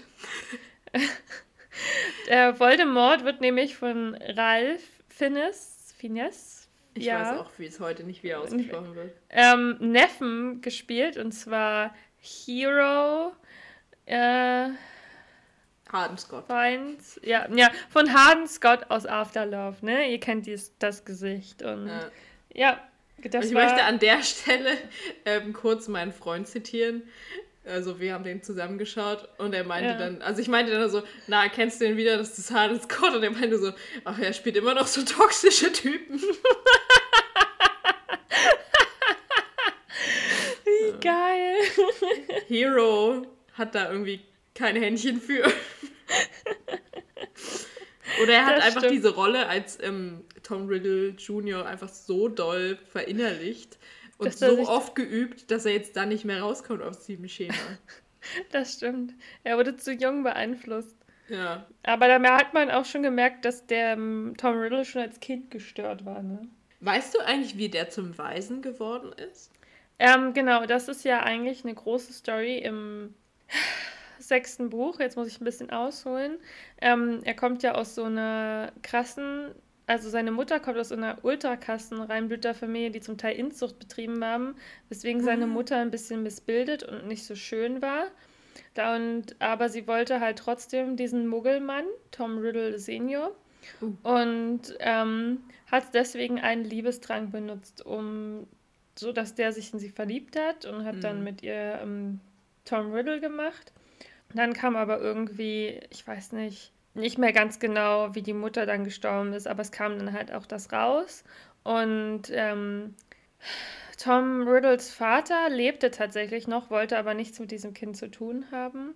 Deswegen ist er ins Waisenhaus gekommen und ich glaube, er hat ihn später dann auch umgebracht. Also Voldy hat dann seinen Vater umgebracht später noch, weil hm. der war halt auch ähm, nicht so ein nicer Muggel und man sagt, also ich weiß nicht, ob es eine Fantheorie ist oder eine echte Theorie, aber weil er halt ähm, mit einem Liebestrank gezeugt wurde, dass er deswegen unfähig ist, echte Liebe zu empfinden. Hm. Hm. Hm. Weiß nicht, ob es eine Fantheorie ist, aber halt auch, er kam halt auch aus, wie man merkt, absolut nicht liebevollen hm. Verhältnissen so und nee. Das Gegenteil von Harry, der von seinen Eltern halt geliebt wurde und hm. alles so. Ja. ja, aber es ist die Geschichte, ist, müsste man noch ein bisschen weiter ausholen, aber ja. Das aber wird ja auch nie so richtig angesprochen.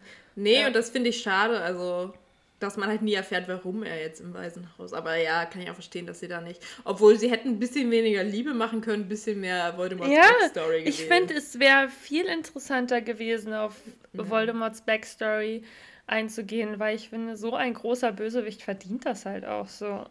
Naja. Aber nein, es geht weiter mit Quidditch mhm. und Cormac, der einfach ist auch wieder ekelhaft so, ist. Why, Alter, why? Wie so denkt jetzt noch irgendwer daran, lass mal Quidditch spielen.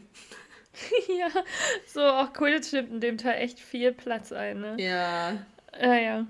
Und Ron, der halt unbedingt ins Team möchte, wo eigentlich auch das auch wieder so im, es wird ja nicht gezeigt, im fünften Teil durfte Harry ja nicht spielen und die Zwillinge auch nicht und da war Ginny ja Sucherin und hier ist sie jetzt einfach so aus dem Nichts etabliert, ja. so, weil ich finde, die Filme, so Genie haben, sind die auch nicht gerecht geworden, ne? Nee.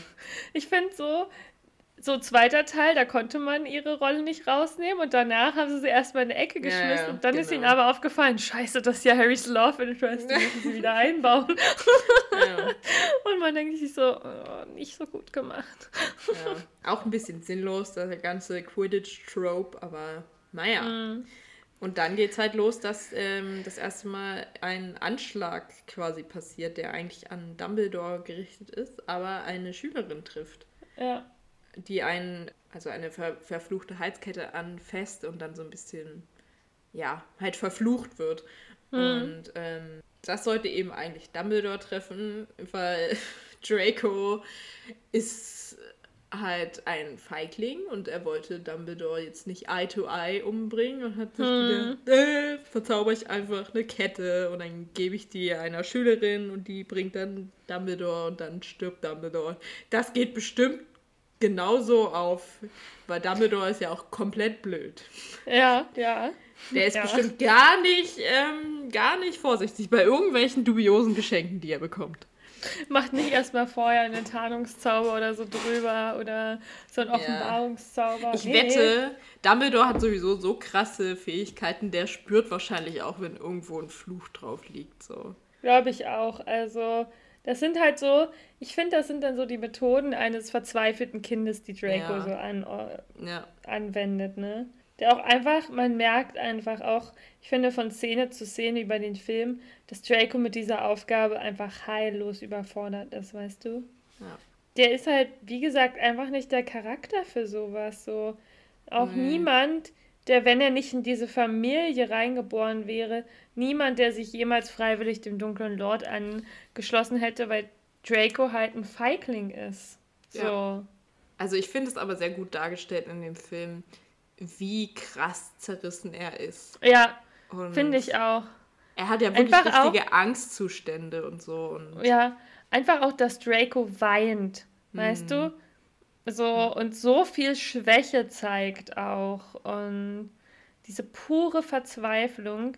Und ich finde, es ist auch der erste Teil, in dem Draco mal ein bisschen Tiefe bekommt als Charakter. So. Ja, das stimmt. Und wo man eigentlich auch erstmal merkt, dass es eigentlich auch für ihn ein schweres Schicksal ist, in eine Todesserfamilie reingeboren zu sein, weißt du? Mm, dass das gar nicht der Weg ist, den er für sich selbst eigentlich wählen will. So. Ja. Und ich finde es auch ein bisschen witzig, wie äh, Harry direkt wieder Draco beschuldigt. Ich finde Aber sowieso. diesmal glaubt ihn natürlich keiner und er liegt ja. richtig. Das stimmt. Aber Harry ist halt immer so, es ist Snape, es ist Draco, es ist Snape ja. und Draco. so, da sieht man immer, dass, dass Harry leider auch nicht die hellste Kerze auf dem Leuchter ist. Ne? So, für ihn ist es dann immer so, ja, die sind doch so offensichtlich böse. Es ist ja, einer genau. von den beiden. Ja. So. Und ich meine, diesmal hat er recht, aber er hat in so vielen Teilen halt zuvor ja. immer gesagt, es ist der, es ist der. Und jetzt ist es dieses klassische, ähm, wer zu oft Wolf ruft, ne? dem glaubt am Ende keiner mehr.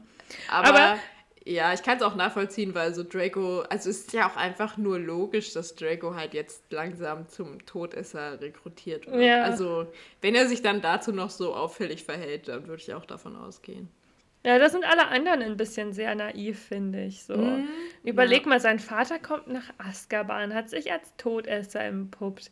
Ähm, es passieren so. komische Dinge in Hogwarts und Anschläge auf Dumbledore.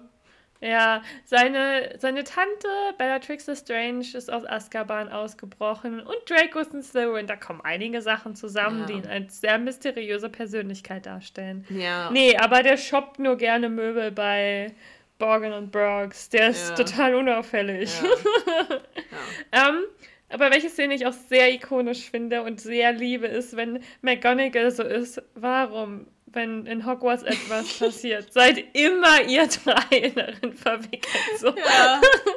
Nach dem Motto so, warum kriege ich euch drei Problemkinder? Und warum, ja. wie schafft ihr es, jedes Mal mit dabei zu sein? Ja. Aber sie weiß ja nicht, sie ist ja nicht so allwissend wie wir, sie weiß ja nicht, dass Harry Potter unser Main-Character-Syndrom leidet. Meinst du nicht, dass sie es weiß? Ich glaube, sie ahnt es mittlerweile auch. Nach sechs Filmen. Weil sie ihr Film ja auch, äh, ihr Leben auch in Filmen berechnet. Ja, aber ähm, so, ich finde das, also ich, ich finde es gut, dass mal das ausgesprochen wird, was, was die Zuschauer hm? seit Teil 1 einfach jedes Mal denken. So. Ja. Natürlich sind Harry, Ron und Hermine dabei. Das sind das und die Szene, wo ähm, Hermine und ähm, Harry dann später in der Bibliothek sind und Hermine sagt, sie will nur mit dir ausgehen, weil du der Auserwählte bist. Und er sagt, aber ich bin der Auserwählte. Ja. Ich finde, die zwei ähm, Szenen sind ein bisschen ironisch so. Ja. Dann die nehmen sich die dann Filme auch mal selbst hops. So ganz kleines bisschen. Und die zwei finde ich dann halt auch richtig witzig so. Ja. Aber so viel anderes, das war so unnötig aufgebauscht, humorvoll. Naja. Ja, so ungefähr wie das, was danach kommt, nämlich eine sehr lange Szene ähm, von einem Quidditch-Turnier, wo ja, Harry quasi Ron verarscht und dem er so tut, als würde er ihm das Felix Felicis, also das flüssige Glück, ja. zu trinken geben. Natürlich spielen Gryffindor und Slytherin gegeneinander. Alle anderen Quidditch-Spiele sind auch unrelevant, also ja. wirklich. Die anderen Häuser sind irrelevant. Ja, das stimmt. Ähm, ja, sie gewinnen, weil Ron denkt, er ist der Größte und dann macht er mit Lavender rum. Und Hermines Herz bricht. Ja. Und, und ach, so leid mir Hermine tut, ne? Aber ich kann einfach nicht, also ich verstehe nicht, was sie von Ron will. Kannst mir ja. nicht erzählen, dass Ron Hermine intellektuell ausreicht. So. Ja, oder auch sowieso insgesamt. Ich, ich verstehe es halt nicht. Ich verstehe nicht, an welchem Punkt sich Hermine dachte, wow, Ron, das ist der eine so. Ja. Ich hätte es viel schöner gefunden, wenn die beiden, die beiden mochten sich ja viel länger nicht so und wenn die Hm. beiden halt auch so eine gute Freundschaft aufgebaut hätten, aber Ja. dass sie sich irgendwann in ihn verliebt, so, ich Hm. weiß nicht, was ich davon halten soll. Nee. Nix. Schön fand ich nur wieder einfach, wie supportive und wie toll Ja. die Freundschaft zwischen Harry und Hermine ist. Ich finde, Harrys und Hermines Freundschaft ist so gut umgesetzt in den Ja, Filmen, weißt du? Das stimmt. Ähm, auch, wo sie auch, sie, sie reden ja auch richtig offen über Gefühle, so richtig unproblematisch so. Ja. Aber es ist halt irgendwie, es hat so einen bitteren Beigeschmack, weil Hermine wegen Ron weint, so. Und, Ja. Und weil Ron halt einfach wieder so richtig scheiße ist in diesem Film.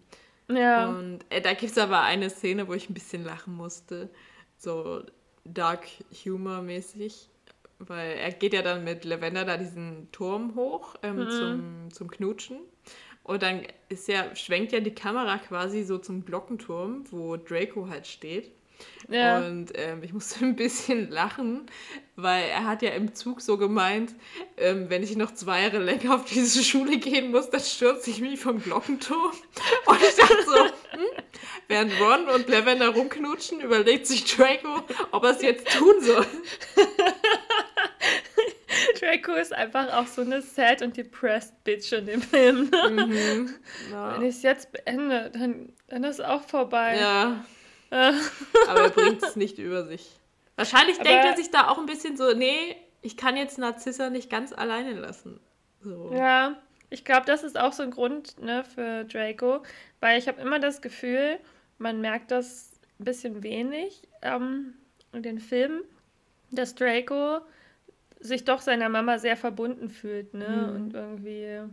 Aber so- wie, wie Narzissa und Lucius zusammengefunden haben, das. Äh, Ich glaube, die wurden doch auch rein Blut zwangsverheiratet, oder? Ja, wahrscheinlich, weil die haben ja, Ja. auch mal null Chemistry.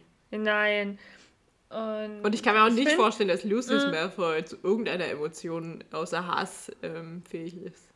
Ähm, ich finde auch ähm, von den drei Black-Schwestern sozusagen, also Andromeda war ja sozusagen die, die gesagt hat, fuck the Blacks, ich heirate einen Muggel und ihr seht mich nicht mehr, ciao. Hm. Ne? Und das andere Extrem halt Bellatrix, die ja Voldis größtes Fa ähm, Fangirl ist. So. Und ich finde, Narzissa steht so zwischen den Stühlen, so zwischen. Irgendwo in ihrem Inneren ist sie eine gute Person, aber Mhm. sie kommt aus diesem familiären nicht raus und diesem Leben, was ihr so aufgedrückt wurde, so Hm. so eine, die einfach ganz schnell den Kopf eingezogen hat. Ich Ja, und finde du halt alles ganz macht, so um Draco zu beschützen, ne? ja, ich finde es deswegen ganz interessant, dass sie zweifarbige Haare hat. Also mal abgesehen ne? davon, dass es jetzt ein Trend wäre, aber ich frage mich, ob das auch ein bisschen so dieses Narzissa steht eigentlich auch auf Ja. zwei Seiten Kann ich ähm, mir gut symbolisieren vorstellen. soll. Ja. Ja, ähm, ja. aber äh, wer natürlich wieder richtig toll ist, sind Luna und Harry, Ja. die ja dann auch zusammen da auf, diesen, auf dieses Weihnachtsfest gehen von Slughorn. Ähm, Und Luna sieht so süß aus in ihrem Kleid und ja, da dachte ich wieder so, Luna und Harry, my OTP. Ich fand es einfach auch so süß, wie Harry dann sagte, ich glaube, ich frage jemanden, den ich so richtig gern mag. So, und das ist halt so. Das ist eine andere BFF. Äh, Luna. Harry ist einfach auch so ein Typ, der richtig gut Beziehungen zu Frauen führen kann. Ja. Ne? So freundschaftliche. Ja, weil er einfach auch kein, er ist nicht so ein scheiß Sexist wie Ron. So, Ja. ja. Harry ist dafür, dass er der Auserwählte ist, ganz schön unproblematisch als Kumpel. Das stimmt, ja, das stimmt. Manchmal ein bisschen blöd, aber Ja, aber an sich eigentlich ein guter. ja. Auch Und- jemand, der halt auch so die Stärke von Ra Frauen respektiert, aber wahrscheinlich einfach, weil er so eine tolle Mutter hat und seine Mutter einfach krass. Ich mein- Vorbild ist. Die Liebe seiner Mutter hat literally sein Leben gerettet. Also, wenn Ja. er da nicht Frauen respektiert. Dann, dann wäre er wahrscheinlich überhaupt nicht, dann würden wir ihn hassen. Ja. Aber bei Slughorns Party, ein Moment, den ich da sehr witzig finde, ist, wenn Comic McLagan Snape auf die Füße kotzt. Und ich lieb's einfach, Snape. Da merkst du, der ist einfach innerlich auch tot. ja. das macht so und so viel. und dann aber auch so, ähm, wie, wie Harry so versucht, sich davon zu schleichen und Snape dreht sich nicht mal um zu ihm, einfach so, nicht so schnell, Potter. Und ihm dann so richtig unemotional diese Botschaft überbringt. Ja. Naja. Oh, aber Cormac da echt, also ich, mir ist es auch nie aufgefallen, was für ein schlimmer Typ das ist, aber wie er da auch so sagt, äh, ja, hm, deine Freundin Hermine, schwer ranzukommen an das kleine Biest. Und ich denke mir so, Alter. Hm. Excuse me? Kann ich ihn kurz hm. Avada Kedavra? Ja, einfach auch so ein ekliger Typ, ne? Wo man sich halt wirklich denkt, was dachte sich, wirklich, was dachte sich J.K. Rowling, als sie diese ganzen Typen rings um Hermine geschrieben hat, so. Keine Ahnung. Äh, aber ich finde es auch ein bisschen dann, schade, dass ähm, Hermine, obwohl sie ja doch so stark und sassy ist und für sich einsteht, es mhm. irgendwie nicht schafft, so Cormac halt die Meinung ähm, zu geigen. Und ja, weißt du, halt ne? mal so wirklich zu sagen, so, Alter, leave me the fuck alone, du Ekel. Ja. So, Sondern so vor ihm wegrennt und sich versteckt. Ne? Ja. Ne? Oder find, ein, das, einfach. Das passt nicht zu sie, der Hermine aus Teil 5. Ja, oder dass sie nie nie Ron mal so eine richtige Ansage macht, ne? Ja. Also, ich meine, auf dem Ball damals war sie auch eher so einfach nur verletzt, so, ne? Aber weißt du, ach, ich weiß auch nicht. Und dann viel später, dann bei dieser Szene, wo ähm, Ron dann ihren Namen flüstert, ne, mhm. und sie dann so überglücklich ist und ja, ich mir denke, boah, das ist doch auch nicht erfüllend. Weißt du, die macht sich, weißt du, die macht sich in dem Teil wegen einem Mann so kaputt, so, ja. wie oft sie weint und wie schlecht es ihr geht. Oh. Und dann flüstert er einmal ihren Namen und alles ist vergessen. Ja, das ist voll, äh, kann ich gar nicht verstehen, aber wenn wir gerade noch bei diesen ganzen Liebesthemen sind, weil äh, ich musste den ganzen Part im Skript nur deswegen benennen, weil es einfach keinen anderen Inhalt gibt. Ja. Wirklich keinen anderen Inhalt. Ja, und das ähm, finde ich auch krass. Also, da, also dafür, dass das so ein unendlich langer Film ist. Ja, so viel, so viel Zeit können. an die Romanzen verschwenden. Ne? Ja, also richtig ähm, unnötig. Und halt, aber dann geht es, weißt du, Genie hat in den Büchern ja wenigstens eine Charakterentwicklung. Weißt du, von diesem Mädchen, das vor Harry Potter schwärmt, dann darüber hinwegkommt und über den ganzen, es wird ja auch nie thematisiert, wie viel Ablehnung sie wegen den Sachen in Teil 2 erfahren hat und dass niemand hm. mit ihr befreundet werden sein sollte. Und dass sie das alles überwunden hat, weißt du, und als eine starke Persönlichkeit rausgeht, die Sucherin wird, dann Quidditch-Kapitänin, ne? Und ja. die sich halt auch zu wehren weiß. Und deswegen, weil sie sich so entwickelt, Harry irgendwann merkt, wow, was für eine tolle Frau, so, ne? Ja.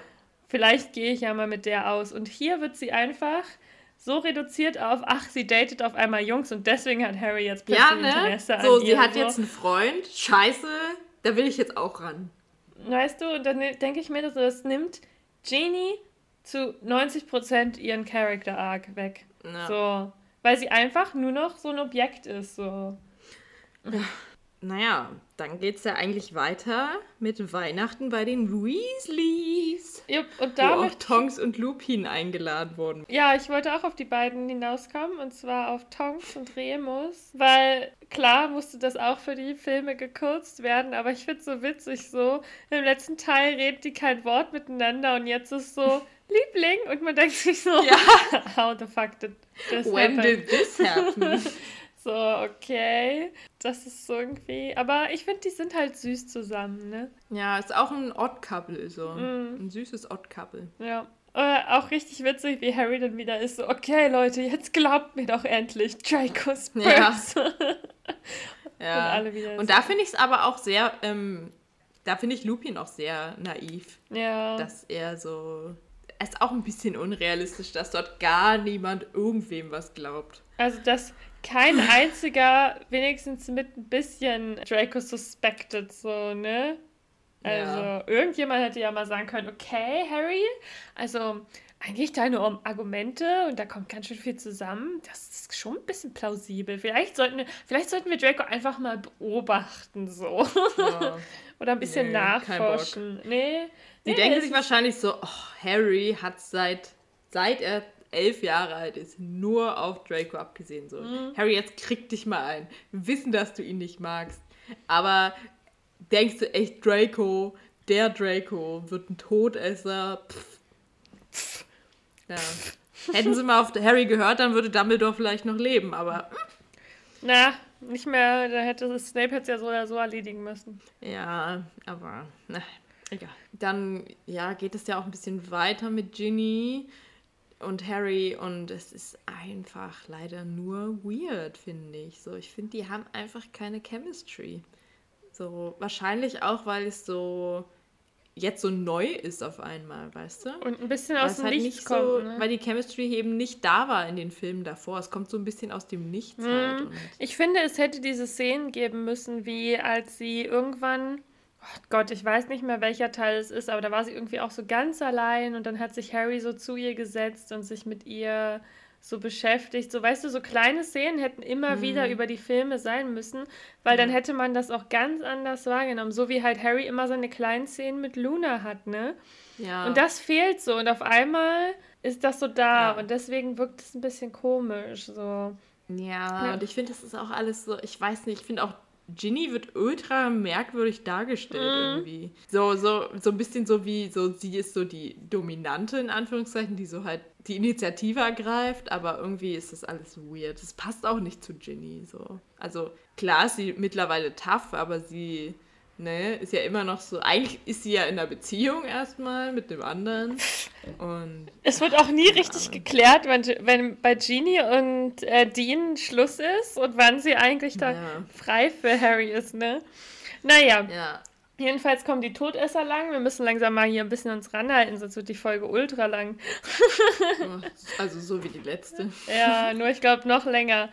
Und die Todesser kommen lang und Bellatrix trifft wieder mal Harrys wunden Punkt und zwar stochert sie in der Ich hab Sirius getötet Wunde rum. Mhm. Und ja, dann macht Harry etwas sehr Dummes und Impulsives, aber wir wissen ja, dass eine von Harrys Charaktereigenschaften, die auch schön ist, weil sie ihn weniger perfekt macht, ähm, ist sehr impulsiv manchmal zu handeln. Und mhm. äh, er rennt ihr einfach hinterher und es gibt einen kleinen Kampf.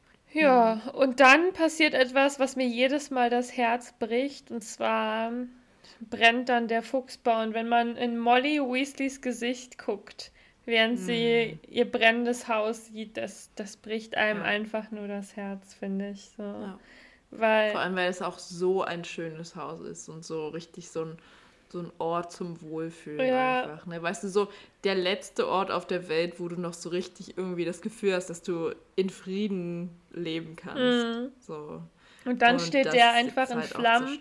Und ich finde, das ist sehr ja. symbolisch auch für diese Zeit bei Harry Potter. So, so mhm. dass einfach so alles, was uns lieb und gewohnt ist, so Stück für Stück zerfällt. So, ich finde, das ist, das ist halt so wenn man die Liebe weggeschoben hätte, eigentlich so ein Trope des sechsten Teils. Ich meine, wir verlieren hier so Stück für Stück eine Sache nach der nächsten so. Ja. So, jetzt ist aber wirklich Schluss so. Jetzt wird sogar so der Fuchsbau brennt, Sirius ist nicht mehr da.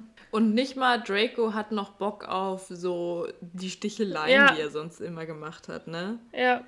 Da merkst du halt auch, da, also daran merkst du auch, wie fertig der einfach ist. Hm. Dann kommt es eine Szene, die auch so, also auch so gar nicht in den Film passt, die ich aber so für sich genommen ganz witzig finde. Nämlich, wo Harry dann ähm, das Felix Felicis nimmt. Ach, möchtest und, du ähm, äh, möchtest du jetzt den Liebestrank überspringen, den Kampf von Drake und Harry und den Kuss von Genie und Harry? Also wirklich, Luise, lest doch mal okay. das Skript. Seht ihr? Ich ja, es sind halt alles so Szenen, die ich so. Oh, ja. so lame finde. Echt? Ich fand den Kampf zwischen Draco und Harry der, fand ich echt ja, sehr interessant. Der ist cool. Aber so diese Liebestrank mit Ron, ultra nervige Szene irgendwie. Ja, ja, finde ich auch. Und auch warum kriegt Ron noch einen Liebestrope, Alter? Wieso fahren alle auf Ron ab? Hey, na, dies war Nur weil er jetzt irgendwie beim Quidditch dabei ist? Ach so, aber der Liebestrank war eigentlich für Harry gedacht. Ja, gut. Und Ron, der genau. ist einfach so verfressen, dass er ihn sich einverleibt hat. Ja, ja. Aber egal. Auch wieder ein richtiger Scheißmove von ihm als Freund, so dass er einfach Harrys Schokolade auf isst. Ja. Lass uns dann nur über den Kampf von Draco und Harry noch ein bisschen reden, weil ich finde, ich finde nämlich, man sieht ja dann, also Auslöser für diese Szene ist ja, dass Draco Katie Bear sieht. Und ich glaube, das ist so ein Moment, wo Draco halt auch super an sich und seinen Entscheidungen zweifelt. Also ich glaube, ja. Ich glaube, Draco wollte auch, so schätze ich ihn ein, nie, dass jemand außerhalb so von Dumbledore verletzt wird, weißt du? Und dann wird mhm. er damit konfrontiert, dass er dieses Mädchen, das ja jetzt wirklich so gar nichts damit zu tun hat, beinahe umgebracht hätte, so. Ja. Und da siehst du, wie er richtig die Nerven verliert und ihn das einfach zu schaffen macht. Und ich finde, Tom Felton spielt in diesem Moment auch richtig gut, weißt du, so, wie er da über diesem Waschbecken. Mhm hängt und so weint und du siehst nur dieses, dieses Gesicht und du weißt, dass, dass Draco einfach alles zu viel ist, ne? Und ja. weißt du, dann kommt so Harry rein und Draco muss dann aber auch seinen Ruf wahren, ne? Und dann ja. bricht ja dieser Kampf. Aber du merkst auch ein bisschen, aus. wie er so, auch so ein bisschen schon fast wie so aufgibt, weißt du? Ja. Als Harry ihn dann Sektum Semprat. Ja. Dann ist er ja so, ja, dann lass mich, lass mich hier auf der Jungstoilette sterben. ja, so. und ja, hm, das schon. Und Draco's done with this shit. Ja, und ich finde, da erkennt aber Harry auch mal wieder, wie weit er jetzt gegangen ist, weißt du so? Auch wieder so mhm. aus der Verzweiflung halt, glaube ich, auch raus, dass niemand ihm glauben mhm. möchte, dass Draco der Böse ist, hat er so auch wieder mhm. so eine persönliche Grenze überschritten, so. Und, ja, na, und er wusste ja auch nicht, was der. Also ich ja. glaube, wenn er gewusst hätte, was dieser Zauber wirklich auslöst, hätte er es, glaube ich, auch nicht gemacht. Ähm, und zum ähm. Glück findet Snape Draco, der seinen eigenen Zauberspruch ja wohl sehr gut kennt und ja. es dann auch rückgängig machen kann. Sonst wäre nämlich Snape ja. auch drauf gegangen, weil das ist ja auch sein Job, zu gucken, dass Draco nicht krepiert. Und ja. es ist, ich finde, aber zwischen all diesen extremen Liebesszenen wirkt das nicht so. Und nee, ich finde, ne? ich hätte es schöner gefunden, wenn noch mehr auf dieses Draco und Harry bisschen ähm, gegangen wäre, weißt du? Mm, ja. Und ich finde, man hätte auch ein bisschen Development bei Draco machen können noch. So. Ja. Aber nein, wir müssen ja, uns da ja. Ist echt ein bisschen, da ist echt ein bisschen Potenzial verschenkt. Ja. Ich hätte mir, also ich hätte mir auch richtig noch mehr so Dialoge wirklich zwischen Harry und ähm, Draco Oder vorstellen so können, wirklich, weißt dass die mal sich auseinandersetzen so miteinander, weil das machen die nie. Ja. Und ja. das ist so schade so, ne? Weil so, und ich kenne mir halt, also ich kenne mir richtig viele ähm, ich könnte mir richtig viele Szenen noch zusätzlich vorstellen, so wie mm. die mhm. halt wirklich so, dass die vielleicht auch tatsächlich irgendwann so ein bisschen Verständnis füreinander entwickeln, weißt ja. du? Nur so ganz ansatzweise so. Mm. Ich, was ein Trope ist, was ich eigentlich immer sehr, sehr mag, was es vielen ähm, Animes tatsächlich gibt, die sehr lang sind, ähm, dass ein Rivale oder Feind irgendwann zu deinem Freund oder zumindest zu einem Verbündeten werden kann, so.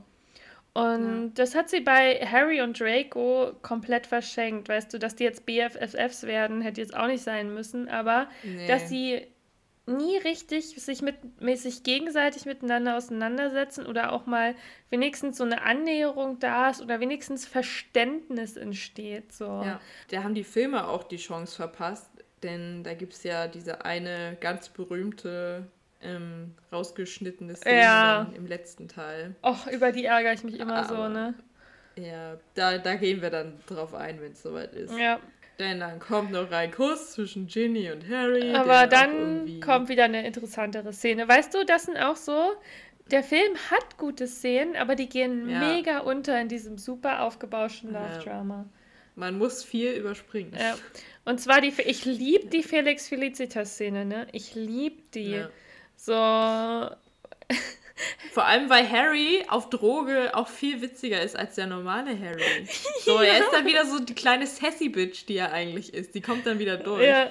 Und auch wie er dann so ist, so, ich gehe jetzt erstmal zu Hagrid. Und alle sind so, Und dann sammelt er ja noch Slughorn ein.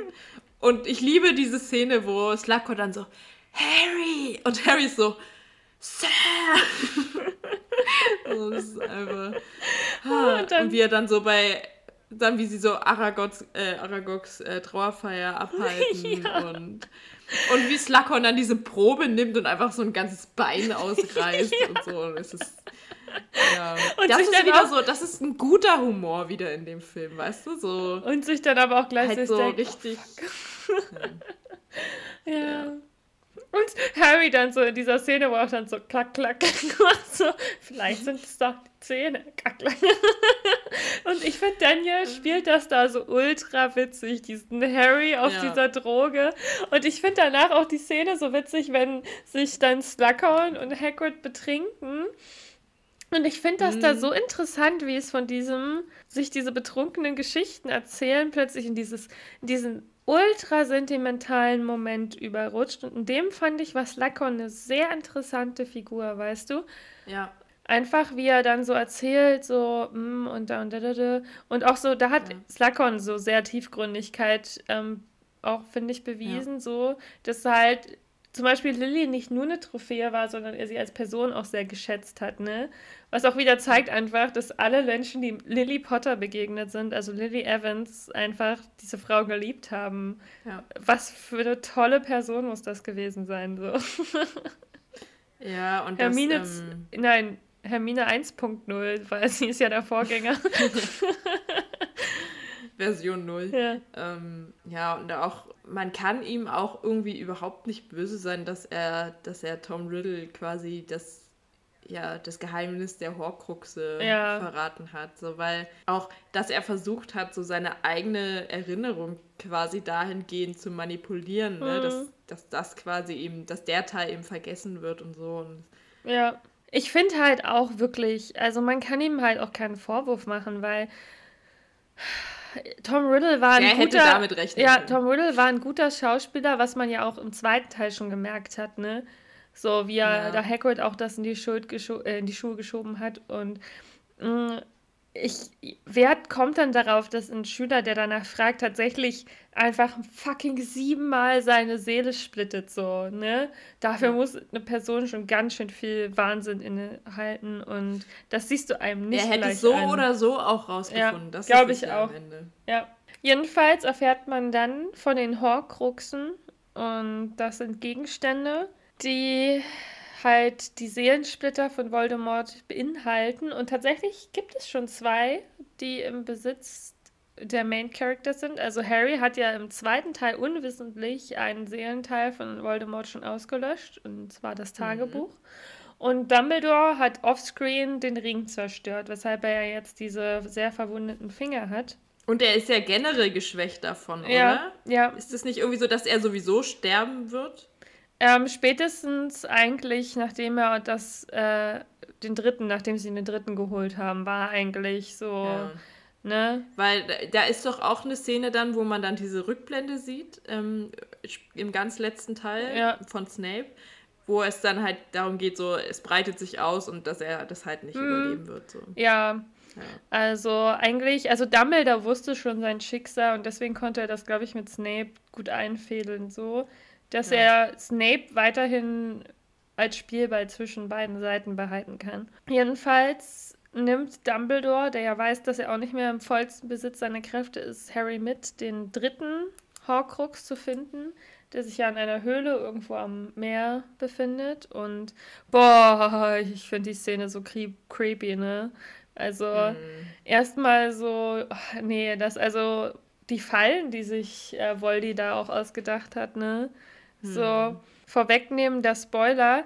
Ich stelle mir dann immer vor, tatsächlich, wie ähm, Regulus Black, dessen Name ja schon gefallen ist, jetzt hier ein bisschen Story vorwegnehmend, ähm, ganz alleine in dieser Höhle war. Weißt du, 19 Jahre jung. Hm. Und einfach den Scheiß da selber durchgezogen hat, weißt du, nur mit dem ja. griesgrämigen Creature an der Seite. Ja, deswegen habe ich auch sehr viel Respekt vor der Figur Regulus Black, aber über den können wir ja dann in den siebten Teilen noch ein bisschen ausführlicher reden. Vor allem hat er da die Suppe selber ausgetrunken oder hat er der Creature, musste Creature die ausgetrunken? Nee, ich glaube, und deswegen ist er dann auch, der ist ja in dieser Höhle wahrscheinlich krepiert. Hm, ja, okay. Ja, Dumbledore opfert sich quasi, trinkt die Suppe aus und äh, ja, dann kommen noch irgendwelche Viecher und es ist alles ganz bedrückend und unschön und Mm, ja, man kriegt einfach so ein richtig ungutes Gefühl bei der Szene. Ja. Und das wird dann auch nicht mehr besser, denn dann landen sie im Astronomieturm. Und ähm, Dumbledore weiß äh, ja eigentlich, was mit ihm passiert. Und Mhm. deswegen sagt er dann halt auch Harry, so hier, ne, versteck dich und sei ruhig. Und dann kommt natürlich Draco, der ihn ähm, umbringen Mhm. soll, will, ähm, aber es eben nicht kann, weil wie eigentlich schon von Anfang an klar ist, dass Draco ist einfach nicht so einer. Also er ist vielleicht gemein und fies, aber er ist, ist kein Mörder. er ist kein Mörder. Ja. Draco ist Und- auch kein Todesser. Er ist. Nee. Er steht da nicht dahinter. Er ist halt am Ende auch einfach immer noch ein Kind, so Ja. ein unsicheres Kind. Er nimmt auch tatsächlich schon seinen Zauberstab runter, hm. Aber dann kommt natürlich Snape, der ja den Fluch erfüllen muss. Und nach den Worten von Dumbledore, irgendwie Severus bitte oder sowas, sagt er ja. Und dann hört man Cyrus nur noch sagen, Avada Kedavra. Und dann fällt einfach Fresh Tree so overdramatically vom Astronomieturm. Ne? ja. Also auch, weißt du, auch sein Tod hat Stil, muss man sagen. Ja. Aber ich meine, er hat seinen Tod auch ganz schön, er hat ihn sehr krass inszeniert, ne? So dieses, Das ja, stimmt. und dann, damit alle Fäden hier weiterlaufen und so weiter und so fort. Er hat selber Mhm. seinen Tod geplant, ne? Und nicht einfach so auf sich zukommen lassen. Ja. Das stimmt. Da war es immer noch sein kranker, und ich sage wirklich kranker Masterplan dahinter.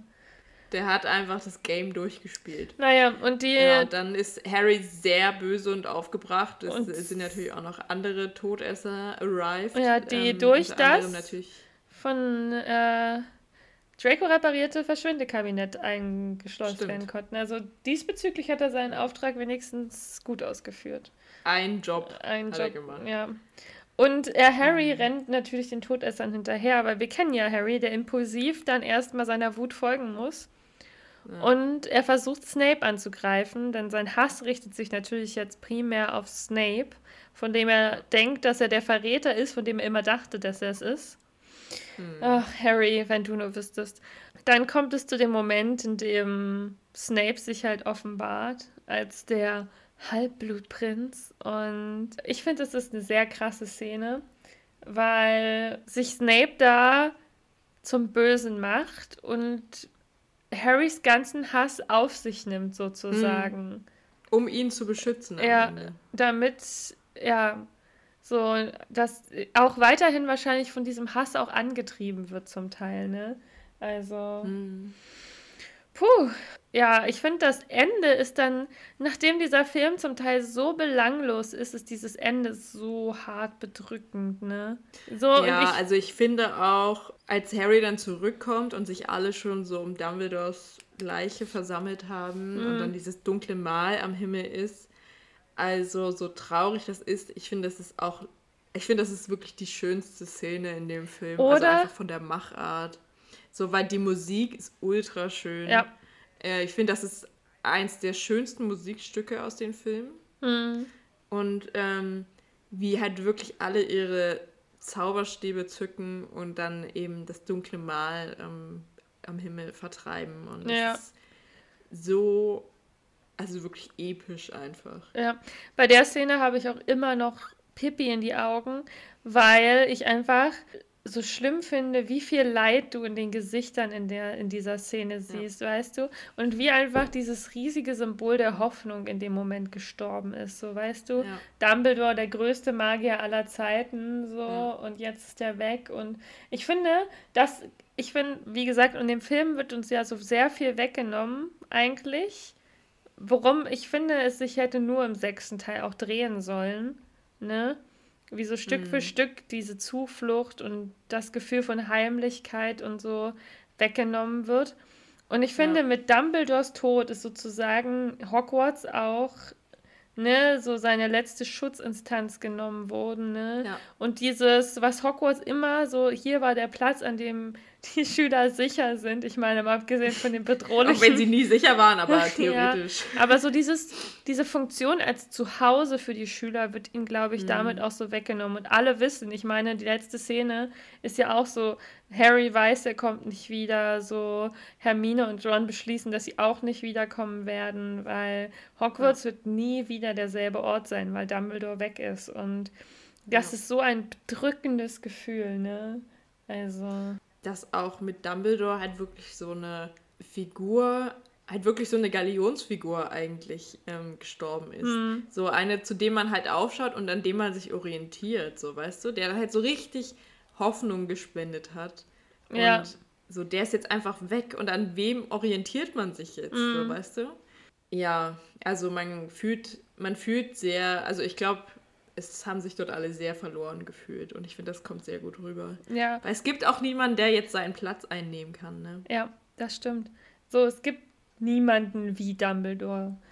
Ja. Und ähm, auch Harry ist jetzt zum allerersten Mal wirklich so auf sich allein gestellt, ohne so. Sonst hat Dumbledore immer, egal, in manchen Teilen hat er sich ja wirklich sehr zurückgehalten, aber immer trotzdem ihm irgendwie so eine Anleitung gegeben oder, ne?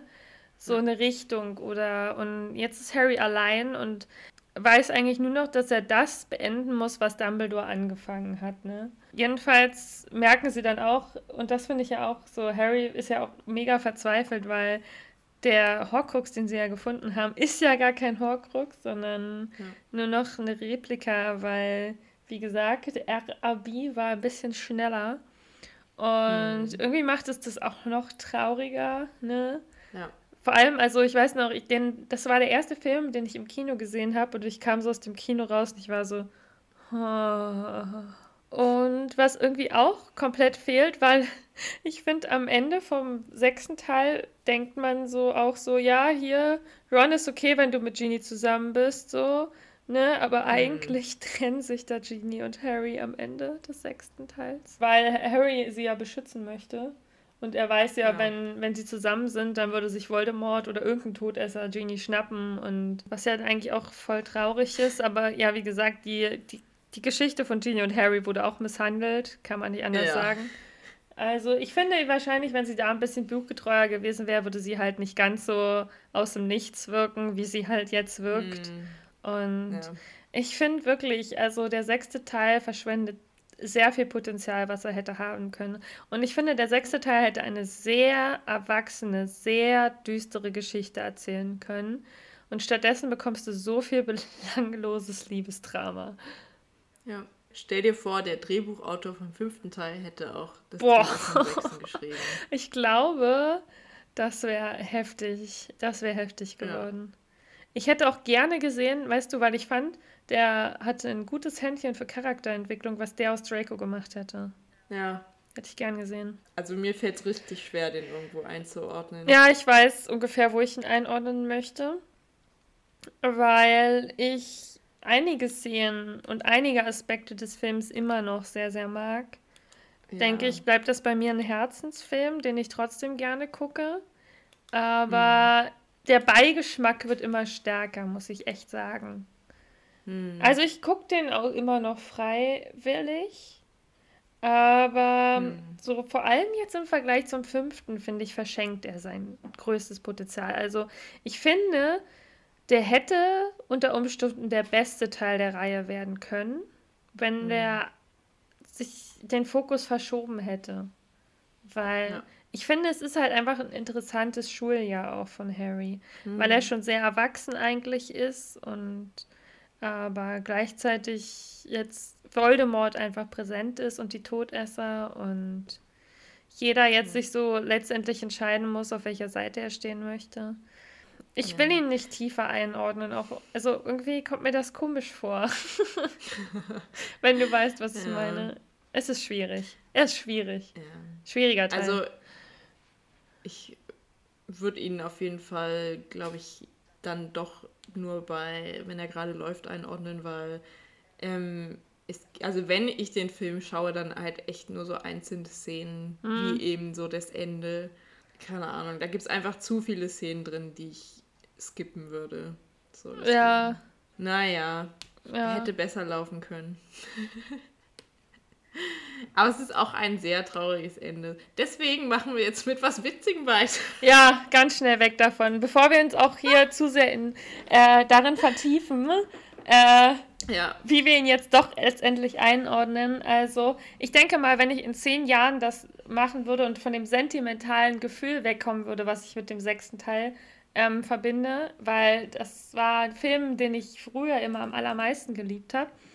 Als ich aber auch noch in dem Alter war, wo diese erste Liebe wahrscheinlich so ein super Thema für mich war und jetzt, wo ich das so ein bisschen hm. überwunden habe, ist der Teil halt ultra belanglos für mich. Hm. Und ähm, deswegen, weiß nicht, fällt es mir so schwer, ihn, ihm weniger zu geben als ne, die Kategorie hm. Herzensfilm. Hm. Aber Wahrscheinlich würde ich ihn, wenn ich ehrlich bin, auch hauptsächlich dann gucken, wenn er läuft, so. Aber auf jeden Fall das Ende würde ich immer wieder gucken. So, warum, ja. warum, wie kann der Endteil von dem Film so stark sein und zwischendurch ja, passiert nee. einfach nichts? Das ist so, ja. das ist so, ich richtig, ich war richtig ärgerlich. Ich bin immer noch richtig ärgerlich. Nee. Meine Fresse. Nee.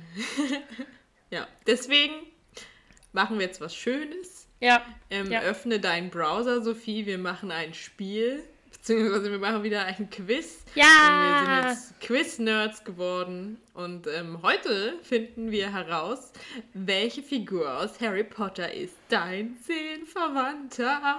Und wenn bei mir nicht Snape rauskommt, dann bin ich sauer. Und wenn bei dir nicht Filch rauskommt, dann bin ich auch sauer. Was? Warum hast du mich so? ich finde den einfach nur witzig. Okay, und zwar heißt der Test, welche Figur aus Harry Potter ist dein Seelenverwandter? Woo! Quiz Von starten. psycatgames.com, falls ihr den auch wieder. Ach, guck mal, nur zehn Fragen, das passt, weil die Folge sowieso schon ultra lang ist. Ja, das ah. ist gut. Machen wir ganz schnell durch. Okay. Warte mal, starten wir jetzt überhaupt mit den gleichen Fragen? Ja, musst du, musst du sagen. Bei mir steht, zu wem fühlst du dich hingezogen? Ah, weil ich habe nämlich, welches Haus in Hogwarts ist das Schlimmste in deinen Augen? Fuck. Ja. Das ist ungut. Hm. Nee, ich würde sagen, wir, wir, äh, wir, wir lesen es trotzdem vor und machen es einfach jeder halt für sich, weißt du? Also quasi schnell entscheiden, aber okay. dass wir halt trotzdem parallel das machen. Gut. Also, welches Haus in Hogwarts ist das Schlimmste in deinen Augen, ist ziemlich leicht. Es ist wohl Slytherin. Mhm. Und zu wem fühlst du dich hingezogen? Was sind deine Antwortmöglichkeiten? zu Frauen, zu Männern, zu beiden. Weißt du, dieses Quiz, wenn ah. ich, ist jetzt so, okay, Sophie, hm, wie positionierst du dich jetzt öffentlich im Podcast? ja. Ja, aber ich würde schon aus Interesse halber, glaube ich, zu beiden äh, wählen. Ja, schon, ne? Ja. Wenn es wirklich meine Seelenverwandte ist. Ja, dann ist mir das Geschlecht auch egal. Uh, was ist deine zweite Frage? Wähle eine zufällige Zahl, denk nicht zu viel drüber nach. Okay. Wow. Ich habe ähm, die 3, 420, 14, 69, 58 und 7. Ich nehme die 69. oh Mann. Bei mir ist es, erwähle dein perfektes Date. Und zwar wow. Du kriegst so tiefsinnige Fragen. Die erste Frage ist äh, Netflix und Chill. Uh. Die zweite Wandern, dann Picknick im Park, dann schickes Dinner, dann etwas Lustiges und Spannendes unternehmen und dann ins Museum gehen. Tatsächlich okay. bin ich, also wäre ich für Wandern. Hm, okay. Ja. So richtig wandern oder so durch den Park spazieren gehen? Nee, tatsächlich so richtig wandern und sich okay. dabei, äh, also muss jetzt nicht unbedingt Berge sein, aber man kann schon auch so querfeldein, so Küste oder äh, Wiesenlandschaft, Wald, also so alles, weißt du, so. Mh, okay. Ja. Ähm, meine nächste Frage ist, du findest in deinem Briefkasten einen Brief von Hogwarts. Wem zeigst du ihn als erstes? Meinen Eltern, diesem schrägen Kerl, der mich immer verfolgt, also meinem Freund, ähm, meinen Geschwistern, meinen Freunden, niemandem, oder? Ich teile ihn auf Social Media. Und ich hm. denke mal, ich würde ihn als erstes meinen Eltern zeigen. Ich wäre so, äh, was ist eine Verarsche, die ihr mir geschickt habt? ja, verständlich. Die nächste Frage kannst du für mich beantworten. Und zwar hm. ist bei mir, wie würden deine Freunde dich beschreiben? Okay. Und zwar, äh, ähm, entweder cool oder naiv oder faul oder ängstlich oder kreativ oder dumm. Wow, das ist ja. Na, dann würde ich kreativ nehmen bei dir. Oh, du bist ja so Und dumm, aber ich kann ja nur eine Antwort nehmen. Mann! Warum hacken immer alle Menschen darauf rum, dass ich ein bisschen dumm bin? Meine nächste Frage ist: Glaubst du manchmal, dass alles nur ein Traum ist? Ich hab die auch gerade. Oh, no way. Vor allem, Ja. ja, ein Albtraum. Die fühle ich. Und dann haben wir natürlich noch Ja und Nein. Ja. Ähm, nee, ich bin eher für Nein. Oh, Ich jetzt hab- habe ich auch zu wem fühlst du dich hingezogen? Ich mache Mm. auch zu beiden. Ich habe jetzt, äh, welches Haus in Hogwarts ist das Schlimmste in deinen Augen? Was hattest Mhm. du genommen gehabt? Ich kann mich schon nicht mehr dran erinnern. Na, Slytherin, Ach obviously. so. Ich finde ja Gryffindor anstrengend. Excuse me? okay. Das ist die letzte Folge von eine echte Glanzleistung. Ich suche ab sofort einen neuen Gesprächspartner. Mann, ich, Bewerbung wa- bitte per Instagram. es geht äh, insgesamt ums Haus. Es ist nicht um einzelne Personen. Okay. Kommst nicht damit klar, dass wir so cool und mutig sind? Hm? Ja, das stimmt. Ich komme mit ihren, ihrem Main-Character-Komplex einfach nicht klar. Okay, jetzt habe ich die Date-Frage. ja, ich habe, welches sind deine Lieblingstiere? Aber beantworte du erstmal die Date-Frage. Ich hasse ja Dates. Ja. Ich würde nirgendwo, ich will kein Date. Ich möchte Friendship to Lovers. Tja. Ähm, aber wenn ich jetzt sage mal Date mit jemandem, den ich schon kenne, dann würde ich sagen, etwas Lustiges und Spannendes unternehmen. Okay. Das ist auch ein bisschen sehr vage, weißt du? Ja. Das kann ja, Ja. auch alles sein. oh, Ja. jetzt habe ich auch was in deine Lieblingstiere. Da können wir es gleich zusammen beantworten. Okay. Ähm, ja, Eulen, Ratten, Blutegel, Frösche, Katzen, Hunde sind die Auswahlmöglichkeiten. Katzen, nee, ich bin Katzen. Wie soll ich mich denn zwischen Katzen und Hunden entscheiden? Ich weiß nicht, ich bin immer noch, ich tendiere noch ein bisschen mehr zu Katzen, weil ich einfach im Verhältnis mehr Katzen als Hund Ja, habe. du, du bist halt eine Cat Lady. Ja, das Ich stimmt. habe nichts von beiden. Mein Herz schlägt für beides gleichermaßen. Aber ich nehme jetzt Hunde. Wenn du Katzen hast, nehme ich Hunde. Damit Okay, hier alle beide sich abgeholt fühlen. das stimmt, denn wir wollen hier alle gleichberechtigt wissen. Was ist deine nächste Frage? Ach, das mit dem Briefkasten, mit dem Brief im Briefkasten. Mhm. Tja, was soll ich machen? Kommt drauf an, wer da ist. Also meine Geschwister oder meine Eltern. Ja, ne, ich dachte halt auch so, Aber ich würde wahrscheinlich eher, am ehesten Jasmin zeigen, tatsächlich. hm, damit Und Sie fragen? erwähnt wurde. Ja, erstmal das. Und, aber ich würde halt am ehesten annehmen, dass Jasmin mich verarscht. Wie wir einfach beide davon ausgehen, dass wir einfach verarscht werden. Ja. Sehr vertrauensvoll äh, Okay. sind wir. Ich muss jetzt eine Zahl wählen. Ich nehme die, Mhm. die sieben. Meins ist, welches ist dein Haus in Hogwarts? Ah. Gryffindor. Yep, ich habe auch. Was ist dein Haus in Hogwarts? Ravenclaw. Oh mein Gott, dann ist ja unsere letzte. Ah nee, das ist jetzt Frage 9. Ich habe. Ach, du hast jetzt Frage 9, dann bist du die nächste. Wähle ein Unterrichtsfach. Ha, das ist meine Frage 10. Okay, äh, Kräuterkunde, Transfiguration, Verteidigung gegen die dunklen Künste, Zaubertränke, Astronomie, Zauberkunst. Ich nehme dieses Mal Verteidigung gegen die dunklen Künste. Hm, interessant. Ich wähle wieder Zaubertränke. Okay, sag mir noch nicht dein Ergebnis, ich muss noch eine Frage beantworten. Okay, sag mir, wenn du soweit bist, dass wir zusammen auf Ergebnis anzeigen drücken. Ja, du musst mir noch hier sagen, wie würden deine Freunde dich beschreiben? Ich Ah, lese dir nochmal die Antwortmöglichkeiten vor. Faul, naiv, ängstlich, dumm, cool, kreativ. Wie auch einfach vier negative Sachen dabei sind, ne? ja. Also du bist natürlich auch sehr cool, aber ich finde, du bist noch kreativer, als du cool bist. Ah, danke. Ja. Ergebnis, let's go. Oh, okay. Okay, wer ist dein Seelenverwandter? Ginny. Genie Weasley? Ja. Interessant. Wer ist dein Seelenverwandter? Kann ich nicht sagen. Zack. Fitch. Rubius Hagrid. Doch. Der gute alte Hagrid. Ich Ey, wusste es aber immer. cooler als Ginny. Was ist Hütte denn? im Ginny hat Wald. doch gar keine Persönlichkeit, außer dass sie Harry liebt.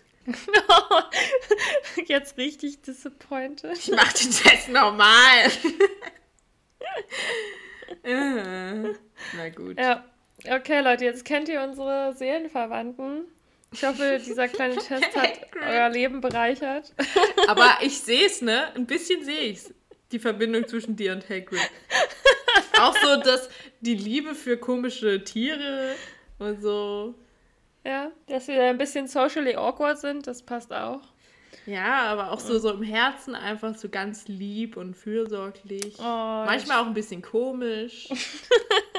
Manchmal auch ein bisschen naiv. So. Ja. Passt schon. Aber wenn man nach der Buchgenie geht, dann geht's auch bei dir ein bisschen. Auch so dieses Auf Aufmüpfige, ne?